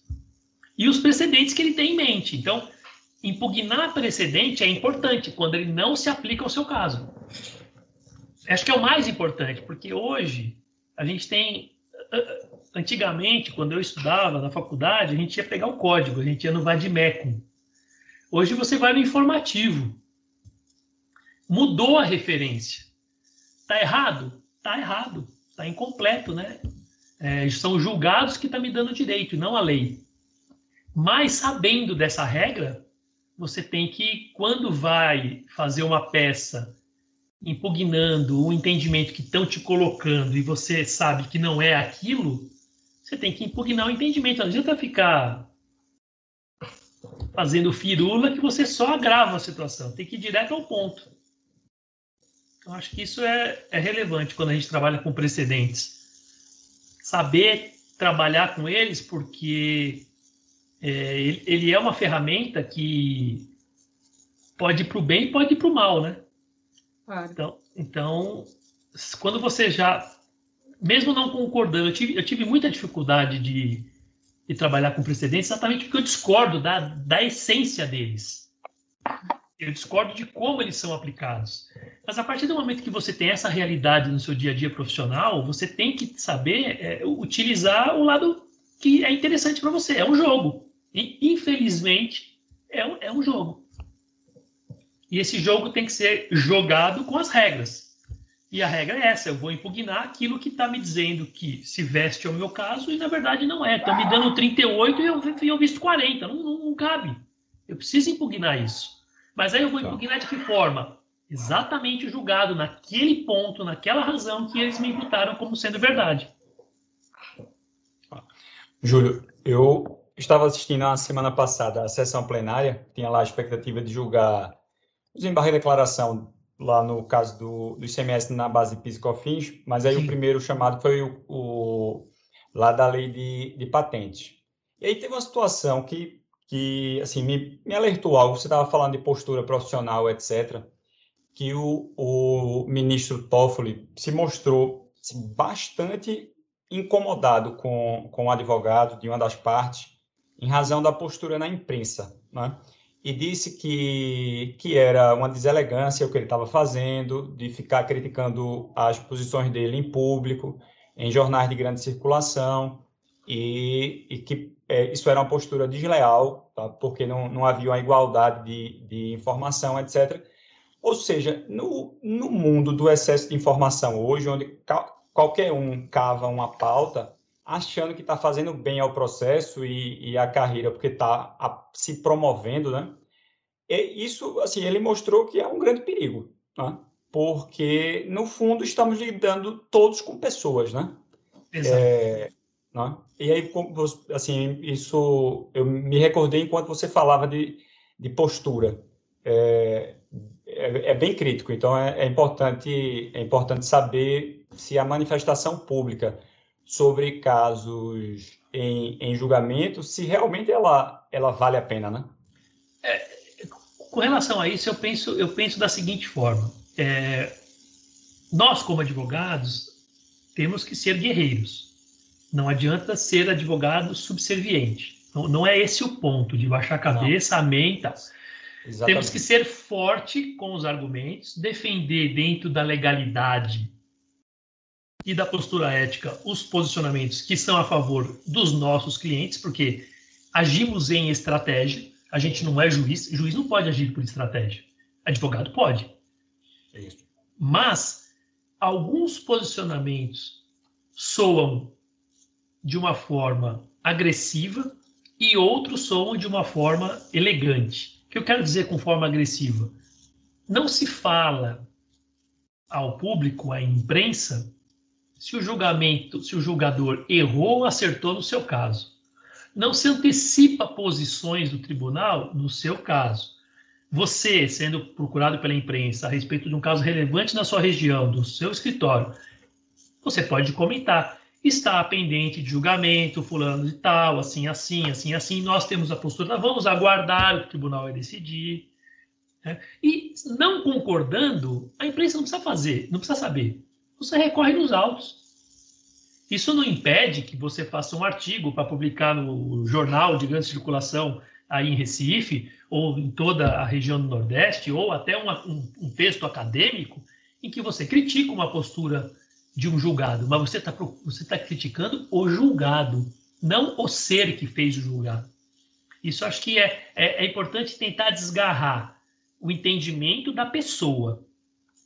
O Supremo não é muito bem o exemplo de falar coisas que estão julgando, né? Ele sempre fala, o Marco Aurélio e outros ministros são assim mais língua pesada, é, mas eles podem, né? Porque não tem ninguém que fiscalize vamos dizer assim. Eles acabam falando, porque quem vai fiscalizar o par? Eles já, já estão tudo em, em, ali meio que num, campo minado, né? Um não gosta do outro, um discute com o outro na sessão, um chama o outro disso, outro chama daquilo. Os advogados não precisam entrar nessa o que precisa ser falado é: o caso foi julgado, o caso foi julgado, a decisão é boa, está dentro dos interesses do meu cliente, estamos satisfeitos. Não, não estamos satisfeitos, a decisão acho que pecou em alguns pontos, que vai ser objeto de recurso, independente de que foi o Toffoli, foi o Gilmar Mendes, que foi o, o João, o Pedro, isso não importa. Né? Eu acho que você dá o recado, demonstra insatisfação, mas os fundamentos você vai usar no, no seu recurso, que a imprensa não precisa saber. Eu acho que o advogado, é, quando procurado pela imprensa, deve se manifestar. Claro, todo mundo espera que ele fale, principalmente em casos midiáticos, mas você pode falar sem falar mal da pessoa. Você pode, ou, ou nem falar mal, vamos dizer assim, é simplesmente tocar no nome. Olha, os desembargadores, os ministros, os juízes vão analisar, nós estamos tranquilos, nossa posição está nos autos. Acho que é assim que fica uma coisa mais leve, mais elegante. E a outra postura que eu me referi é aquela postura de chincaneiro, né? Ficar lá enchendo, sabendo que isso não é interessante, porque isso macula a imagem do, do escritório. O que, que é bom é, para o escritório? É discutir nos autos, demonstrar a diversidade daquele entendimento, ou que está em desconformidade com o entendimento pacífico, então você está brigando para que o seu caso seja igual ao que está sendo julgado, e fazer dos meios que você tem, todos eles úteis. Memoriais, tentação oral. E é isso. quando eu digo parar de brigar, parar de lutar, brigar no sentido técnico, né, de lutar pelo, pelo, pela posição do cliente, é no sentido de que chegou até o órgão colegiado máximo do, do, do TRF5, perdeu, ali não adianta mais ficar discutindo. Vamos discutir no Supremo no STJ. E casos semelhantes a esse que você perdeu, que o escritório perdeu, que o cliente perdeu, diante desse resultado, mudar a estratégia. Ó, a tese aqui não é boa, realmente vamos partir, vamos ver se dá para adequar uma nova tese no curso do processo. Não uma tese jurídica, mas a forma de abordar, a forma recursal, a forma de impugnar a decisão. Acho que isso é válido. É, nós temos casos que a gente estava perdendo por uma situação A e, e eram, estavam sendo discutidas duas situações ou três argumentos. Aquele que a gente perdeu, nós paramos de, de recorrer com aquilo. Fala, nesse ponto, excelência, a gente não está mais discutindo. Nós estamos querendo levar agora esses dois pontos que não foi objeto da decisão. Aí o olhar mudou. Porque no começo a gente estava batendo nos três. E qual era a resposta? Sempre naquele um coitadinho que a gente perdia. Os outros dois iam por terra abaixo. Quando a gente decidiu revivar só aquilo que pendia julgamento, a coisa mudou. Perdeu tudo, você ainda tem embargo de declaração. Faz um belo embargo de declaração e vai despachar. Porque tem casos que nós revertemos no ED. Por quê? Fizemos um bom ED, mostramos pontos que estavam contraditórios e omissos, levamos que os entendimentos das turmas não eram unânime, e eles deram efeito pré-questionador, efeito modificativo, e a gente conseguiu reverter. Apertado, apertado, mas o importante é o resultado final nesse caso. Então, eu acho que essas estratégias é, de impugnação são válidas e as posturas, as mais neutras e antipessoais possíveis. Sempre voltado ao caso, à situação, o entendimento foi colocado no julgamento, nós vamos, nós não concordamos, a gente vai recorrer, mas não precisa criticar por que, que vai recorrer, quem falou, quem deixou de falar. Eu acho que isso realça a seriedade do escritório e eles começam a olhar, eles, eles não, né? Todos, né? Porque quando você trabalha direitinho, você chama atenção. Quando você trabalha mal, você também chama atenção. Então esse é o, esse é o, esse é o, esse é o, é a, o fio da navalha, né? Saber, saber essa, essa trilha como deve ser percorrida. Perfeito. Pessoal, mais perguntas? Eu tenho algumas aqui já, Júlio. Manda lá. Pra, no, no, intuito de provocar, mas aí deixa. É, eu lembro que a Larissa tinha comentado, não sei se está aí, que tinha pergunta. Renan, se tem alguma pergunta? Estou vendo aí também. Alguém mais quer? Eu tenho uma. É, boa noite, primeiro, Júlio. Parabéns pela apresentação, muito clara, muito objetiva.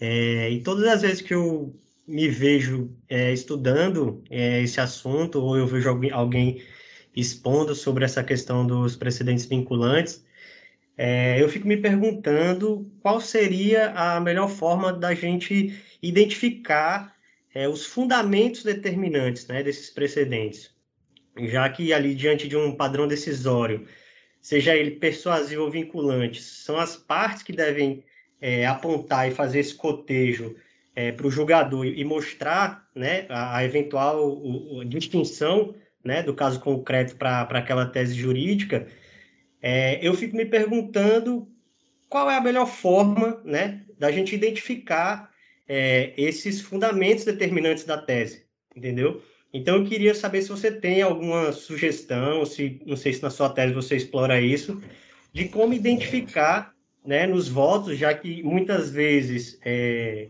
existem três votos no mesmo sentido, mas é, por fundamentos diferentes. E isso acaba dificultando um pouco o, o trabalho né, do, do intérprete ali do, daquela tese, então, eu queria saber se você tem alguma sugestão para identificar né, é, é os fundamentos determinantes dessas decisões com, com efeito vinculante. Certo. Obrigado, Renan, pela pergunta. É... Eu costumo fazer, eu costumo pensar, eu escrevi sobre isso também, e tá no livro isso, embora o livro seja de 2015, né? Na época o código ainda estava sendo gestado, estava saindo, mas tem algumas coisas já trabalhando em cima do projeto. E nesse exemplo seu, por exemplo, que é clássico, é, numa turma que tem três votos, cada um deu provimento por um fundamento, você deve esgotar os três fundamentos. Porque os três foram motivos determinantes. Não tem um maior ou um menor, um melhor ou um pior. Se os três deram provimento e cada um por uma razão, significa que você tem três razões. E, na verdade, você, se as três forem contra o seu entendimento, contra os interesses do seu cliente, você deve impugnar as três, demonstrando que, pela ótica XYZ versus caso concreto, aqueles três não se amoldam.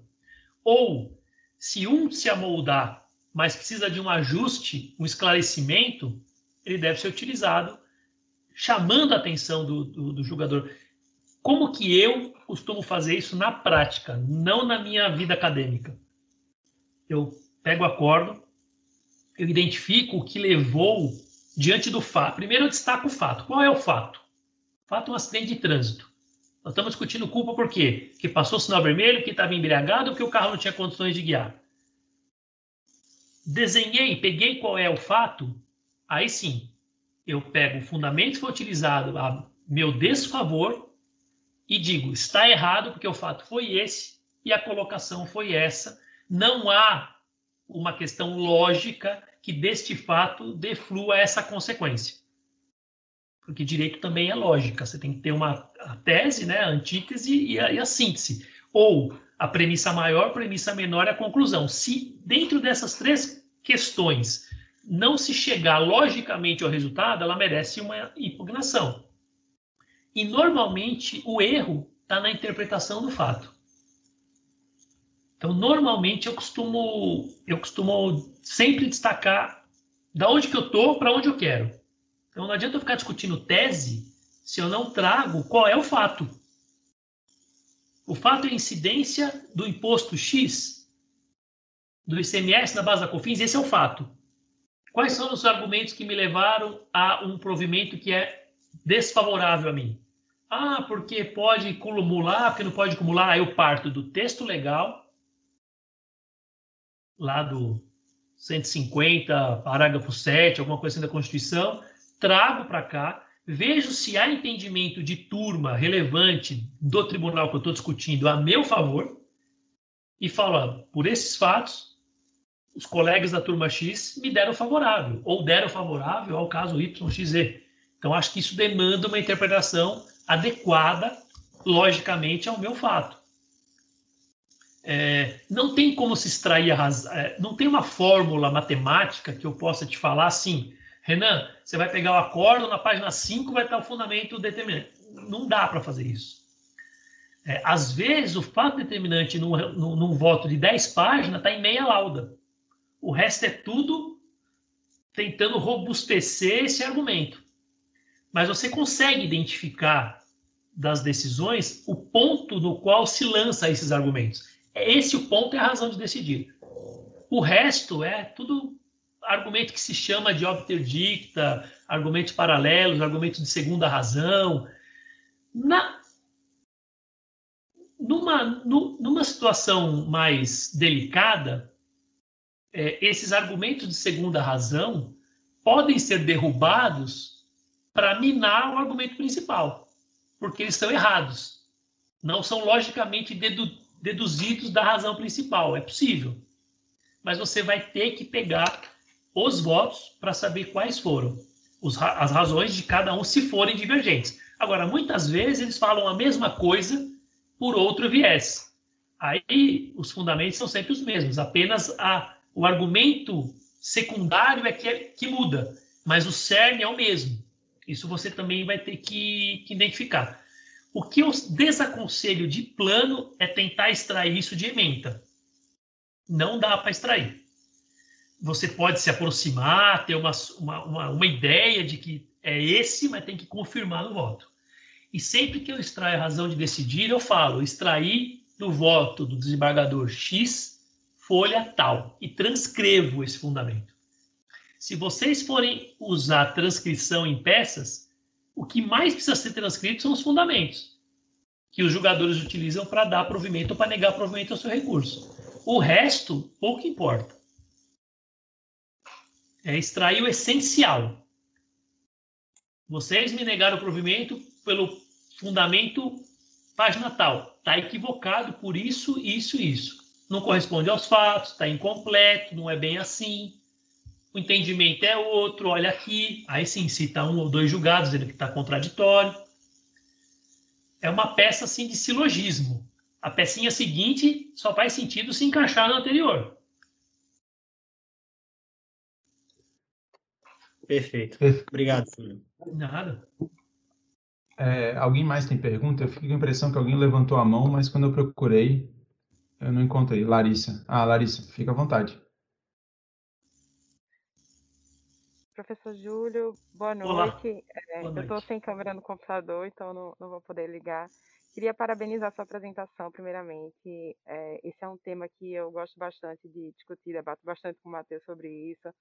E a gente está é, todos os dias vivenciando essa rotina dos provimentos vinculantes, mas nem tanto, né? Porque Exato. É, eu trabalho no, na área tributária e a gente, eu, eu percebo uma dificuldade muito grande em aplicar os provimentos vinculantes em desfavor da Fazenda Nacional. Então, existem, existem casos, casos eh, nossos aqui que eu citei um, um repetitivo e o, o, entendimento, a razão de decidir era muito clara, estava na própria emenda, muitas vezes não está, mas nesse caso estava. Sim e a sentença foi desfavorável sob o fundamento de que a tese, aquelas três linhas simples, é, não, não estavam, que o argumento não estava na tese, portanto, o, o direito não estava parado por aquele repetitivo. Então, veja, é, a gente fica numa luta meio inglória de que as regras, na verdade, são aplicadas para a Fazenda Nacional de uma forma e para os contribuintes de outra. Sim. Eu percebo muito que eles são vinculantes quando são em desfavor do contribuinte. Sim. Se forem a favor, você, aí, a, aí a tese não é a mesma. É. A tese não é a mesma. Então, é, nesse caso, um, um, é um, um exemplo. É, como seria a, a, aplicação da reclamação constitucional neste ponto? Essa, essa é a minha dúvida. Considerando que é uma questão tão, tão direta, você acredita que seria aplicável ou teria que esgotar?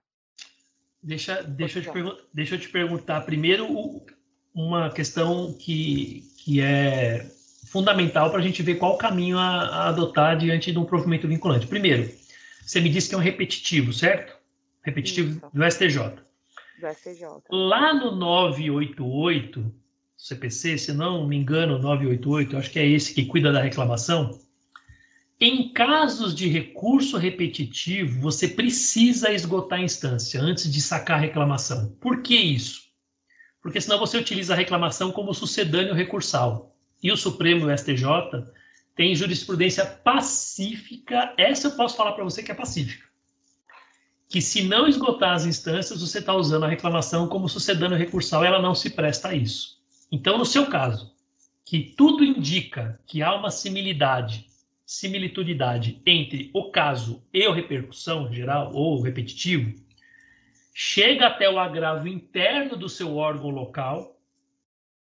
Dessa decisão, se ainda continuar aplicando a repercussão, o, o contrário ao entendimento da, do repetitivo, dessa decisão você entra com uma reclamação. Dessa decisão, não. A decisão que você vai utilizar como ato reclamado é essa mas o fundamento do ato reclamado é falta de silogismo entre o repetitivo e o meu caso concreto. Ambos são iguais, por isso e por isso demandam a mesma resposta. Quero provimento ao meu, à minha ação.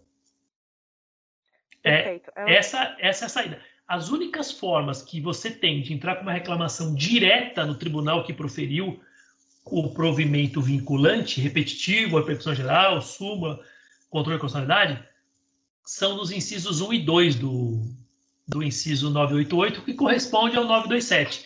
É súmula vinculante, porque ela foi feita pelo Supremo e ele é o órgão que vai rever isso aí, ou é, controle de constitucionalidade, ADI, ADC e ADPF.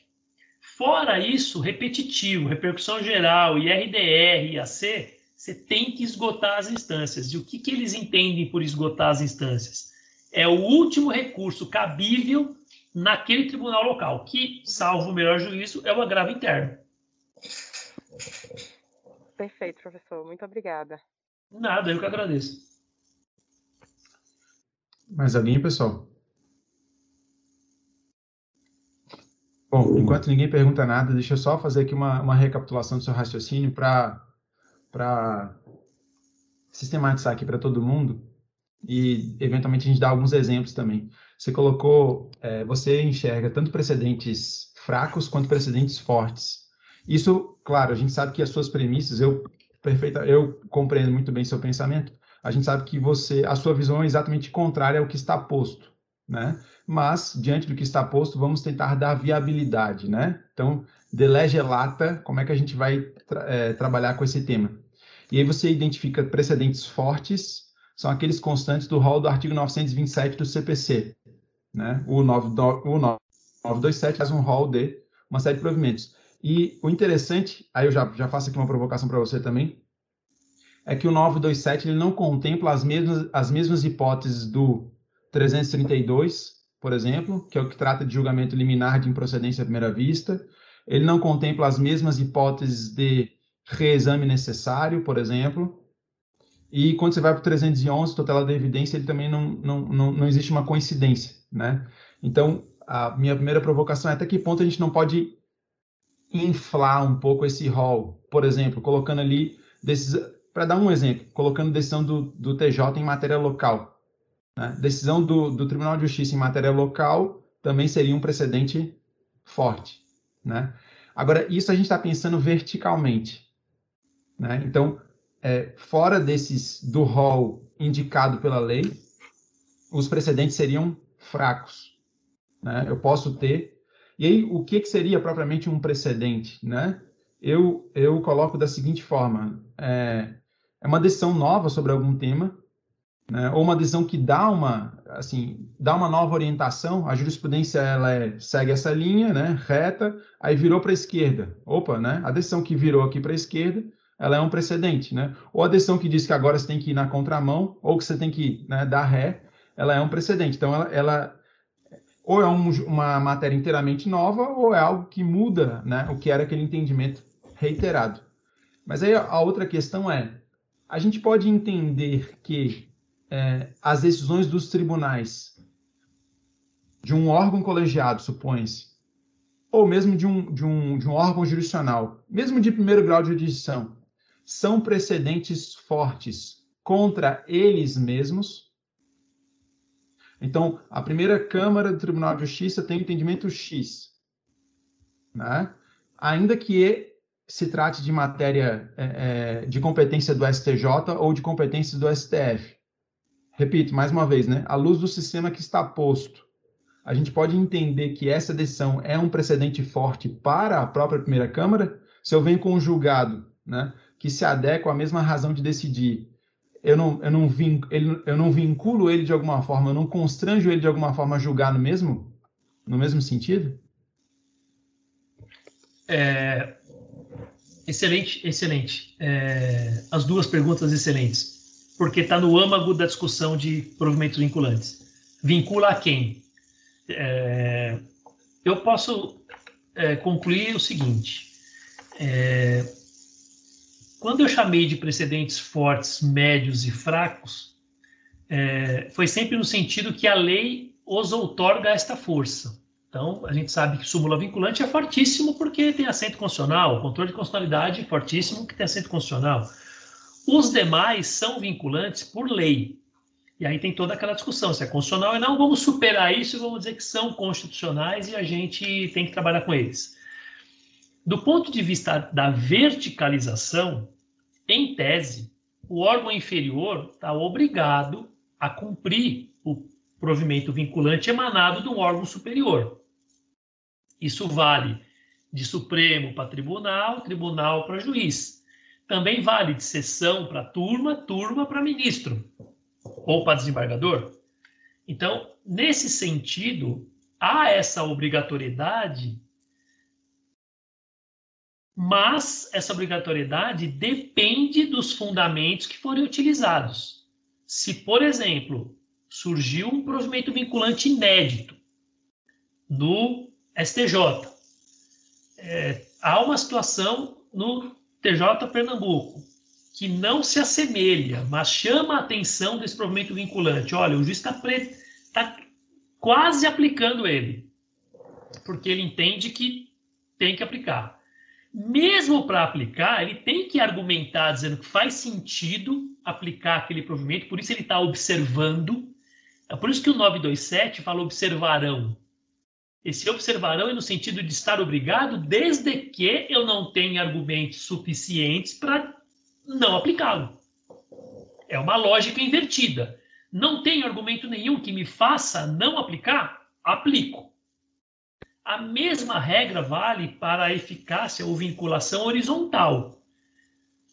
Se, o, se, a turma decidiu desta maneira, não tem sentido nenhum no dia seguinte o componente da turma decidir de forma contrária. Não, não, não tem lógica isso. Ele acabou de participar do julgamento, mesmo vencido, foi por maioria de votos, a situação é a mesma. É aí que eu digo que a instituição perde para o sujeito, o sujeito se arvora de uma posição minoritária e insiste nela, mesmo sabendo que vai perder na turma. Isso não faz sentido, é um desgaste desnecessário, mas a gente sabe que existe. Para isso tem o ED e tem o agravo para fazer forçar esse entendimento e para a turma, para a turma sentar e falar não, você perdeu e é assim mesmo aqui. Então, o sistema ele é um pouco capenga e é por isso que não é um sistema, porque ele não funciona como uma engrenagem correta. Ele tem umas umas, umas curvas que não fazem parte do desenho original, mas que colateralmente existem e que a gente tem que saber como consertar. O meio de consertar isso é observar é, como que a turma vem julgando, como que o órgão coletivo se aplica, porque mesmo os provimentos que não estão no 927, mas são feitos por turma, ele tem um peso. É a persuasão. São os entendimentos persuasivos. Então, veja, eu posso ter um RESP não repetitivo fortíssimo. Por que, que ele é fortíssimo? Porque, sei lá, ele foi feito num dia especial? Não é porque os argumentos que estão nele estão sendo repetidos em outros casos, sem ser repetitivo. Não foi para sessão. É comum acontecer isso. Você tem um entendimento fortíssimo que todos os ministros usam todos os dias, a turma do lado usa.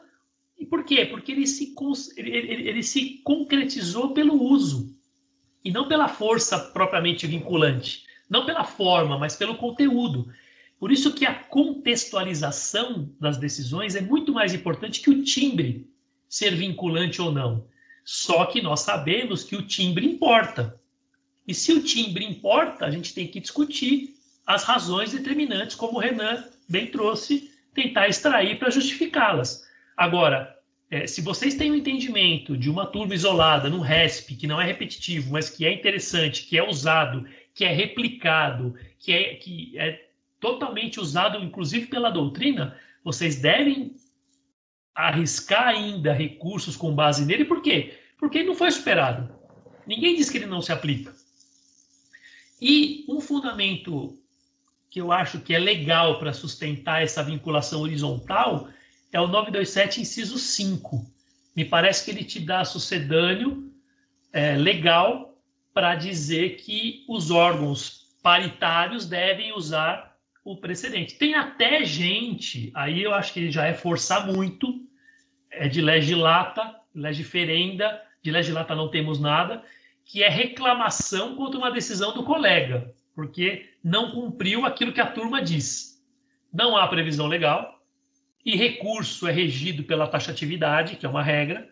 Então eu penso, eu penso que ainda não é possível usar reclamação contra ato que diverge do entendimento do próprio órgão que aquele sujeito faz parte. Você tem outros meios para fazer com que ele ceda ou que o órgão faça ele engolir o entendimento coletivo, que é o ED e o agravo interno. Quiçá, às vezes, algum incidente. Que o próprio regimento interno, às vezes, o tribunal prevê, quando há divergência de dois ou três, etc. e tal, reúne as turmas e, e, e, e julga. Penso que acho que são essas as colocações. Não sei se respondi tudo, se faltou alguma coisa. Respondeu. Bom, eu tenho é, duas, duas outras perguntas. Aqui, mais assim, eu queria saber a sua opinião, né? É, pela sua experiência no STF, assim, qual, como é que, quem que você identifica que teria assim, uma assessoria mais qualificada, do ponto de vista da, da, da, das decisões, da qualidade das decisões e assim por diante? Ó, opinião é, mesmo. É, opinião pessoal, porque eu tenho acesso todos os dias a acórdãos de turma e, e julgamentos monocráticos. Eu, eu, posso dizer que a monocratização do Supremo, e creio que também isso se, se, se refere ao STJ, é uma coisa que está incomodando. É, há muita monocratização, tentam matar os processos de cara, sempre monocraticamente, isso força recurso. Então, eles reclamam de recurso, mas eles dão motivo para isso. É, eu, eu mesmo já peguei decisão assim, é, monocrático do presidente Fux. Devolvo o processo à origem porque não há nada a apreciar, uma vez que o agravo interposto é o interno. Aí você vai olhar o processo, tem um agravo do 1042. Só que ele devolveu para a origem antes do meu prazo se esgotar. O processo já estava lá embaixo. Aí você tem que entrar com uma PET, que é autuado como PET, para falar que ele errou porque não esperou transitar, que não esperou passar meu prazo, que há o agravo nas folhas tais.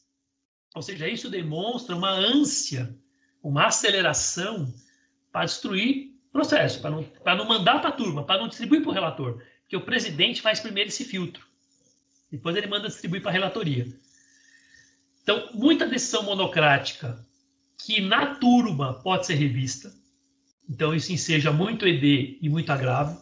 Eu tenho uma questão, por exemplo, de honorários advocatícios em reclamação, que cada ministro fala uma coisa.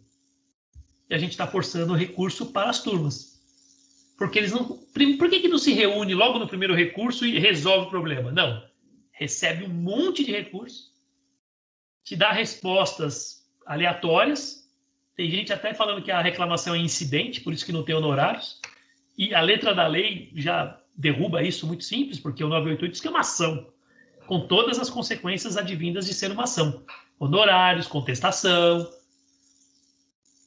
Então, é, há uma postura muito individualista em prejuízo da instituição turma, da instituição Supremo Tribunal Federal, da instituição STJ.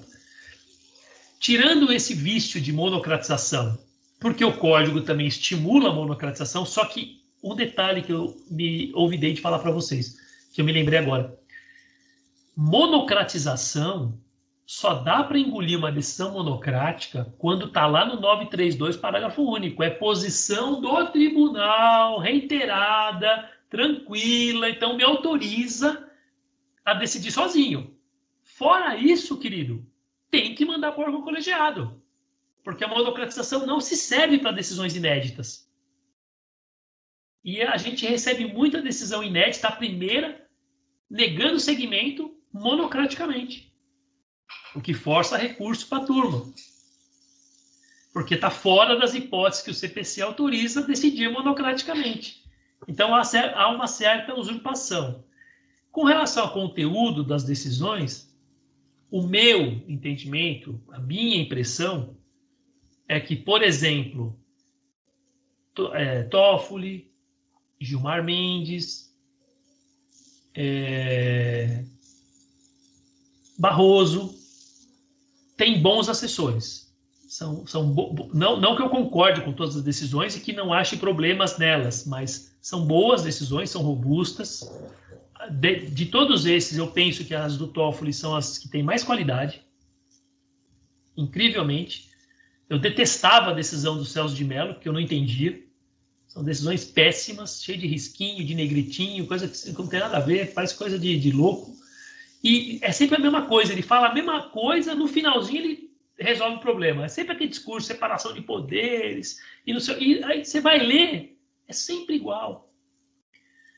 É, do Nunes Marques ainda não tive oportunidade de ver, mas são decisões concisas, são bem pontuais. Ele fala do caso, fala não sei o quê e decide, não tem muita, muito blá blá blá. Decisões que nem sempre é, são boas, no sentido não que me agradam ou que eu ganho, mas Rosa Weber não, não, não gosta das decisões, parece que é um padrão. Há um padrão que ela segue sempre, e quando sai um pouquinho ela muda. É, ela faz muita decisão remissiva, que é vedado pelo CPC, pelo 489. Lá não posso ficar usando argumento da decisão para justificar, ela faz isso. Marco Aurélio, idem. Faquin tem decisões também é, que procuram trazer o caso concreto, não fica naquela coisa lunática. É, mas de todos esses, é, os três que eu acho que são as, as melhores decisões são o, o, o Toffoli, o Gilmar Mendes, é, Lewandowski tem boas decisões também.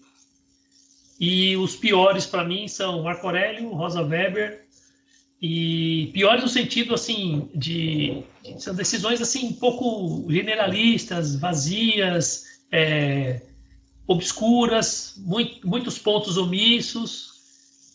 Parece que é uma coisa mais assim não muito trabalhada. Isso também depende muito dos assessores, a gente, eu não sei quem são, toda hora mudam também, né? Mas são as minhas impressões. Quando vai para a turma, alguns acórdons também são muito genéricos. Eu vejo acórdão de agravo que o cara repete no voto tudo que ele já falou. E em tese não, não deveria. Quando a matéria é a matéria que a gente ainda está insistindo, porque acha que vai conseguir reverter, a gente recorre. Quando é matéria que a gente vê que já está perdendo mesmo, que não tem como reverter, que o fato, o quadro é o mesmo, a gente nem recorre para alegar nulidade de ofensa ao 489, parágrafo 1 porque não vai valer a pena. Eles sempre acham um jeito de falar, não, está suficientemente fundamentada, então a gente não vai conhecer do seu recurso.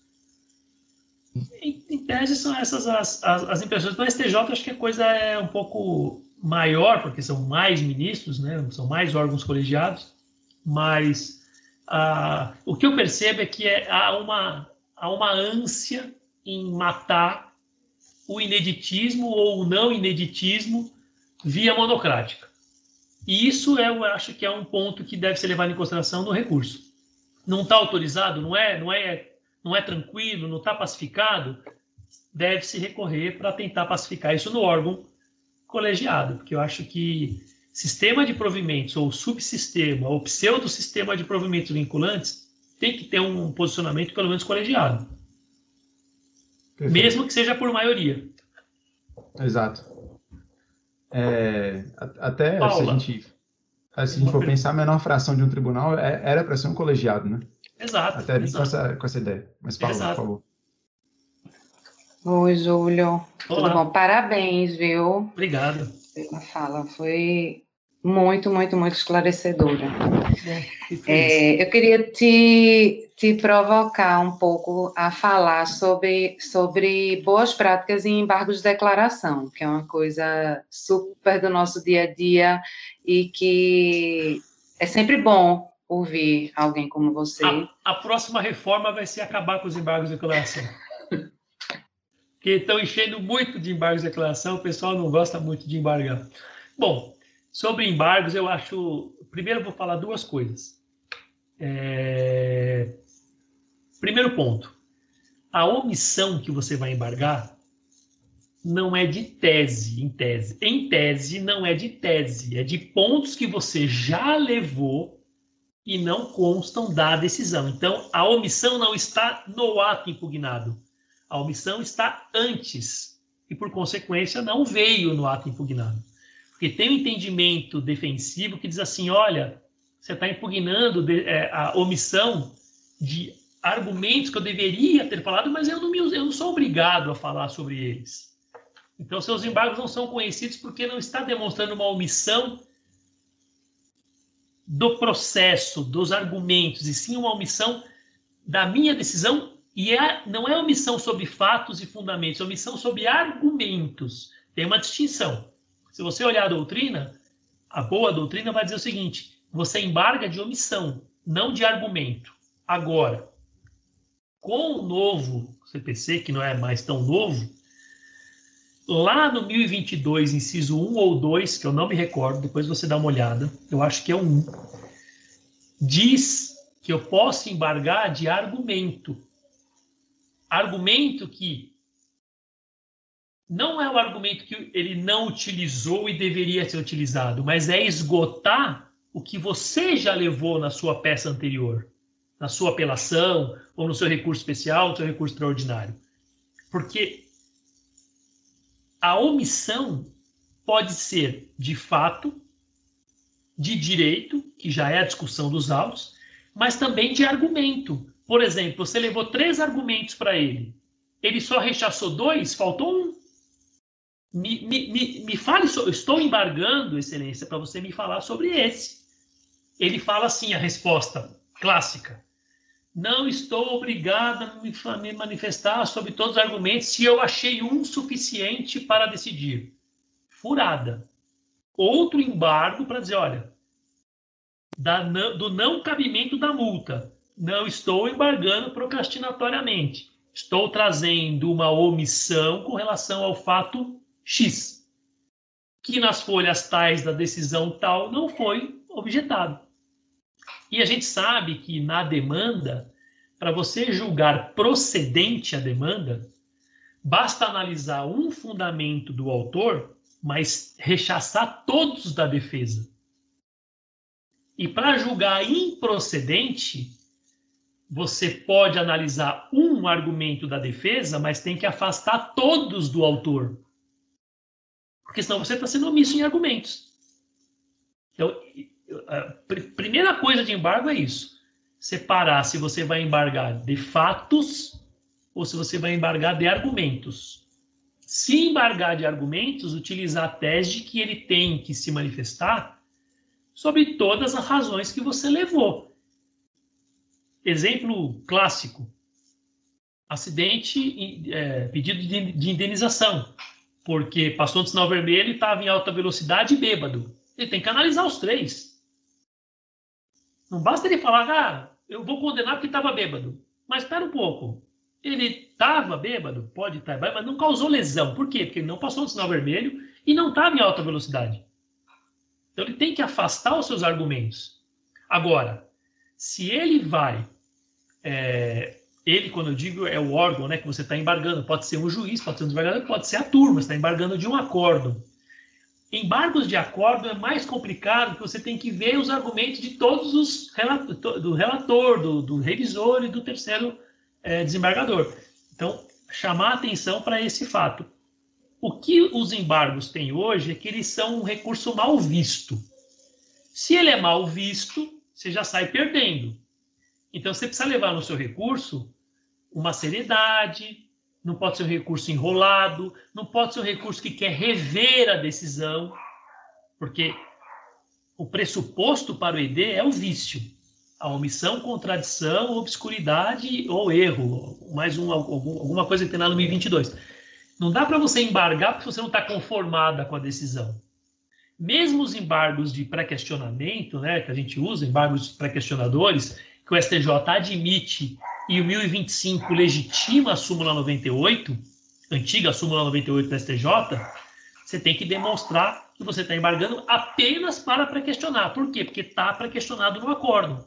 E se não está, você está se utilizando do ED para dar vigência ao 1025, que fala assim, então você me embarga para suprir o que o órgão não falou, porque você, embargante, está falando. Está registrando a matéria que você está questionando. Então, esse é um embargo ok. Demonstrar qual é o vício que você quer. Você pode alegar omissão e ele te dá provimento por obscuridade, não tem problema nenhum. É vício do mesmo jeito. O que você não pode fazer é não, não trazer o vício. Você tem que apontar. A decisão é omissa porque na apelação não se manifestou sob o argumento X. Ou ela é contraditória porque das razões de decidir a, a conclusão tá, não está encaixando. Esse é o argumento que você deve é, é, é, se utilizar bem. Então, o embargo é um recurso ingrato, porque ele, ele, ele te traz várias é, é, situações, mas você precisa é, demonstrar por que, que você está recorrendo. Qual é o fundamento específico? Então, eu sempre faço, quando eu penso em embargos, eu penso em destrinchar o 1022, mostrar qual é o vício, dizer que eu não estou recorrendo para revisitar o tema, porque uma forma de negar conhecimento ao, ao ED é falar assim, não, a parte está tentando rever o que já está julgado. É, é, é, embargos com caráter é, revisor. Não. Então, se, e, e, mais, se tiver mais de um vício, ou se de um deduzir o outro, pela omissão está contraditório, ou pela contradição está omissão, alegar os dois. Mas sempre assim, um recurso bem feito, curto, porque senão tem caráter de peça. O, o embargo não, não, pode ter cara de agravo. E tem uns embargos que tem cara de agravo. Quando você olha assim, a pessoa está impugnando a decisão porque ela discorda, porque ela quer revisitar. E não, o embargo é um, um, um recurso sanador para vício. Então, é, se você tiver condições de de demonstrar isso de uma forma bem clara, a chance de conhecimento é muito grande. Provimento, aí vai depender se realmente a omissão vai alterar o julgado ou não, porque é o efeito natural de sanar, alterar. Muitas vezes pode sanar e não alterar, por quê? Porque ela não foi suficiente para alterar toda a argumentação jurídica, mesmo esclarecendo aquele ponto omisso ou tirando dúvida, etc. Então, os embargos não podem ser revisor, não pode ter caráter de agravo, impugnando a decisão, tem que demonstrar o vício. É... Eu tenho um artigo que eu, que eu escrevi faz algum tempinho, que está lá no Empório do Direito, depois o Matheus pode passar para você a coluna direitinha, a coluna do garantismo, que é sobre embargos de declaração a, a fase, admissão, conhecimento, provimento, desprovimento, todas essas etapas, está bem resumidinho e é de um caso que. Porque o CPC trouxe é, uma, uma, uma forma de você embargar para aplicar tese pretérita. Então, por exemplo, no caso do João com a empresa X, julgou A. O seu caso é, é igual só que ele dá um outro entendimento.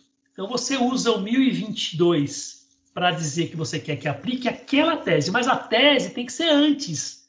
Não pode ser a tese do seu caso ou uma tese futura que tem que retroagir.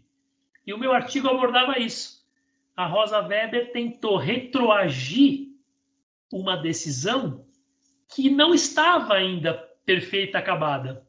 E a gente impugnou isso no artigo. Então, lá dá para tentar demonstrar por várias formas o que, que é rever tese, que é possível no ED rever tese, mas tem que ser uma tese construída anteriormente e não ter sido aplicada no seu caso. Aí sim, o seu embargo tem caráter revisor integrativo. Por que integrativo? Porque já existe entendimento vinculante que não foi observado no seu caso.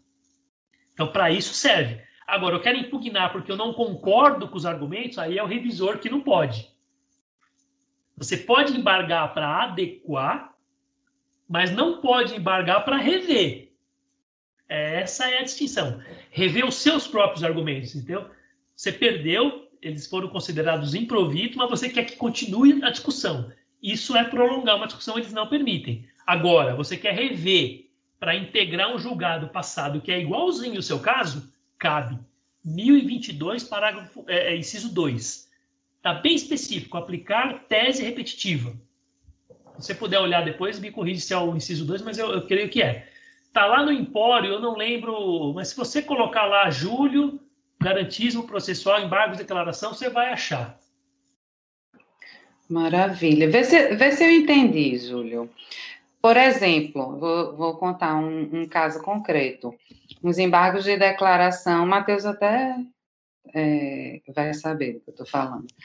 É, os embargos de declaração de, de uma decisão de um agravo de instrumento e nós, é, em, nesse agravo de, de instrumento, nós, nós argumentamos que aquele desembargador é, havia util, sempre utilizava outro entendimento que não o da decisão embargada, decisão, decisão agravada, né?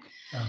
É, então, então, você acha que a gente utilizou essa. É esse o raciocínio que você estava falando, ou é diferente? Não, é, é nesse, nessa hipótese que você está me trazendo, ele não há contradição na decisão, na decisão que ele deu. A decisão que ele deu, embora não te seja suficiente, não agrade a sua tese, ela não é contraditória. Internamente, a contradição do ED tem que ser interna você não pode trazer uma contradição externa. Não, na verdade, eu não falei em contradição. Eu disse que foi omissa porque ele não, não apreciou o nosso argumento de que a decisão dele estava em desacordo com a, as decisões dele, dele anteriores, outros, outros em outros processos. Então, essa decisão anterior estava balizada em repetitivo, repercussão geral, súmula ou controle. Então, não dá para usar o inciso 2 do 1022, porque o, o, o 1022 fala tese em recurso repetitivo ou repercussão geral. É um posicionamento que ele tinha e que ele não está sendo coerente, não está aplicando no seu caso. Portanto, você quer que ele reveja a decisão. E aí tem o caráter revisor que eles não vão conhecer do ED. É por isso que esse tipo de ED, quando você opõe, vale a pena despachar. É, eu já fiz isso. Vale a pena despachar, vale a pena despachar para mostrar, olha, eu não estou revisando a tese. Eu só estou tentando que seja coerente com a mesma aplicação. O que você pode tentar num ED desse é usar o 927 é o 926, jurisprudência íntegra, coerente, estável daquele próprio relator. É, pronto, já despachei, já está bem caminhado. Tomara que dê certo. Eu, eu achei aqui, ó, depois se você é, tiver oportunidade, tiver tempo, paciência, dá uma olhadinha lá na coluna do Empório, é o número 40 e o número 70. Ah, maravilha. O, o, o número 40 fala exatamente dessa. Eu não sou obrigado a apreciar todos os motivos, já que eu tenho um. E o 70 fala dos embargos atípicos. Esse 1022, inciso 2, é conhecido como embargos atípicos. Porque, na verdade, ele quer ajustar decisões a provimentos vinculantes. Aí lá tem algumas coisinhas que eu acho que pode ajudar no dia a dia, na hora de elaborar, na hora de fazer. Eu acho que, que é interessante por isso. Maravilha, obrigada. Nada, só, que é isso. Só um complemento aqui, é o 1022, parágrafo único, né? Parágrafo único, é. Que traz as hipóteses, as, as novas hipóteses né, de cabimento do, dos embargos de declaração para efeito integrativo de tese. Perfeito, excelente. E, Júlio, meu caro. Você tinha me perguntado um negócio que era sobre. Ah, respondeu... total inibitória, se, pode, se eu poderia é, não, agregar. Você, você, respondeu também quando você puxou para o inciso quinto e tal. Tá. Eu ia, eu, ia, eu ia só te perguntar se você acha que os honorários para fazenda são inconstitucionais, mas eu tenho certeza que você é contrário aos honorários para advocacia pública. Não pode deixar essa, esse questionamento de lado. Eu, Carlos, acho, quer... eu, eu, acho, que eles poderiam ser um pouco melhor é, é, né? disciplinados. Mas que, que é, tem direito, vamos... tem, né? Tem nada. É, Carlos, quer falar alguma coisa? Júlio, foi, foi ótimo, repetindo o que todos disseram aqui, é, ver, ver seu, seu conhecimento teórico aliado ao conhecimento prático e, e com, nos transmitindo isso com todo prazer é, é muito gratificante. Então, ah, muito obrigado. Eu fico muito feliz então, de ter conseguido passar um pouco. A gente sempre acha que pode ser melhor, né? Nunca, nunca é se sente assim como deu tudo certo, mas eu fico muito feliz de ter sido compreendido, de ter criado essa essa receptividade, perguntas que eu acho importante, porque é, das perguntas surgem é, as provocações e a gente vai é, buscando os fundamentos que, de alguma forma, a gente agregou durante algum tempo para poder passar para vocês. Mas estou sempre à disposição, eu fico muito grato, extremamente feliz de poder ter participado desse evento fechado de vocês. acho que o escritório é, um exemplo na formação do, do, pessoal, dos advogados. Acho que isso é importante, porque é, é, aulas são importantes para a prática, né? Isso vai reverter na qualidade do serviço. Pessoal acha que esse tipo de investimento não compensa, eu acho muito pelo contrário, eu acho que vale muito a pena esses eventos fechados, temas específicos. E desde já, estou à disposição para outros temas que vocês acham que vale a pena investir, que vale a pena ter um conhecimento maior. É, eu falei um pouco da reclamação, mas a reclamação demanda um, uma outra oportunidade para um aprofundamento maior, porque eu acho que ela é a válvula de escape última para se escapar de provimentos vinculantes ou revê-los, mas dentro do tema, dentro do tempo, eu procurei trazer as situações mais importantes, um pouco de história, mas não muito, porque cansa e não é do, do, do da, da praxis, né? mas é importante conhecer que essa origem é uma coisa já lusitana, que nos persegue há alguns séculos e que foi incorporada de uma forma um pouco equivocada. Mas eu fico muito, muito contente e agradecer ao Matheus pela, pelo, pelo desafio de ter, de ter me convidado. Poderia dar tudo errado, né? Mas é, amigo de longa data e, e, e sempre irmão aí eu acho, eu fico muito feliz e estou muito contente de, de, de, ter podido passar esse, esse pouco de conhecimento que a gente vai agregando, mas que é relevante, que eu acho que é importante, que vocês devem seguir é, trabalhando com essa realidade. É o que a gente tem, o jogo é esse, as regras estão postas, a gente tem que ter a expertise de trabalhar bem com elas. Perfeito, excelente. Bom, Júlio, obrigado então, em nome de, de todos. Né? É, Rogério teve que sair mais cedo, mas também deixou aqui um, um abraço e o um agradecimento a você. Eu não sei se você viu aqui os comentários, né? mas todos os comentários foram é, te agradecendo pela, pela fala, etc., bastante elogiosos da, da conversa. Ah, legal. E... Agradeço muito, Vamos... muito, muita gente, escritório muito grande. Começamos com 30 e poucos advogados, já são 8 horas não. da noite e já tem 15. É, Não, a gente então estava em 50 em algum momento, Olha, é porque ele, ele mostra só os que estão aparecendo ali embaixo, né? A numeração ela acaba. Mas a gente, eu, a gente acho que acredito que a gente tenha passado de 50. Eu agradeço muito a disposição de vocês. Segunda-feira, pandêmica.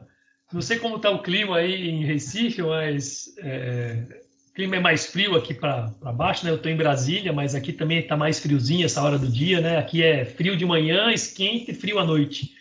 Então, é um, um clima não é propício para uma segunda-feira ficar ouvindo alguém falar sobre direito, mas vocês são, vocês são lutadores e eu acho que isso é, é, é importante. É...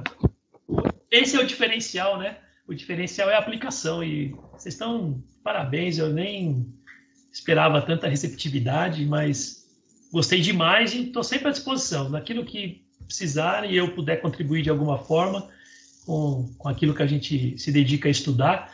Dei uma olhadinha lá na coluna, eu acho que tem coisas bacanas. Vou, vou esqueci, esqueci de passar, de falar para vocês de um texto que é o 60 também. O 60 é sobre interpretação das cortes, provimento vinculantes. É uma crítica ao livro do Daniel Mitidiero do qual você é um fã, né? Eu vou, eu vou passar são, depois. São 19 páginas para contrapor um livro de 200. Mas ficou. Acho que é importante para vocês saberem que direito não é construído lá em cima. Ele é interpretado, né? Então, acho que vale a pena dar uma lida se tiverem disposição. Esse 60 é bem interessante. Perfeito. Bom, é então é isso. é isso. Mais alguma Muito coisa? Obrigado. À disposição. Eu vou, eu vou, Júlio, depois pegar os seus, os seus artigos para poder compartilhar com o pessoal. Esse que você falou, como eu já conheço, já li, né? Eu vou compartilhar com o pessoal. De repente a gente até debate e, e, e no futuro certamente a gente vai amadurecer aqui outras questões tal, e, e, e voltaremos a, a, a, conversar, tá bom? Tá, joia. Agradeço então, demais, noite. Carlos, Matheus e todos os advogados. Não vou nominar porque são tantos aqui. Quem fez pergunta, o Renan, a Paula, é, o Francisco, a Larissa, agradeço muito as perguntas, são sempre provocações que fazem a gente refletir. E agradeço muito e.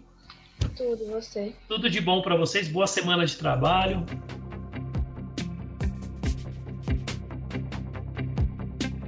Esse material faz parte da audioteca jurídica do Da Fonte Advogados. Visite nossas redes sociais e acesse o nosso site www.dafonteadv.com.br.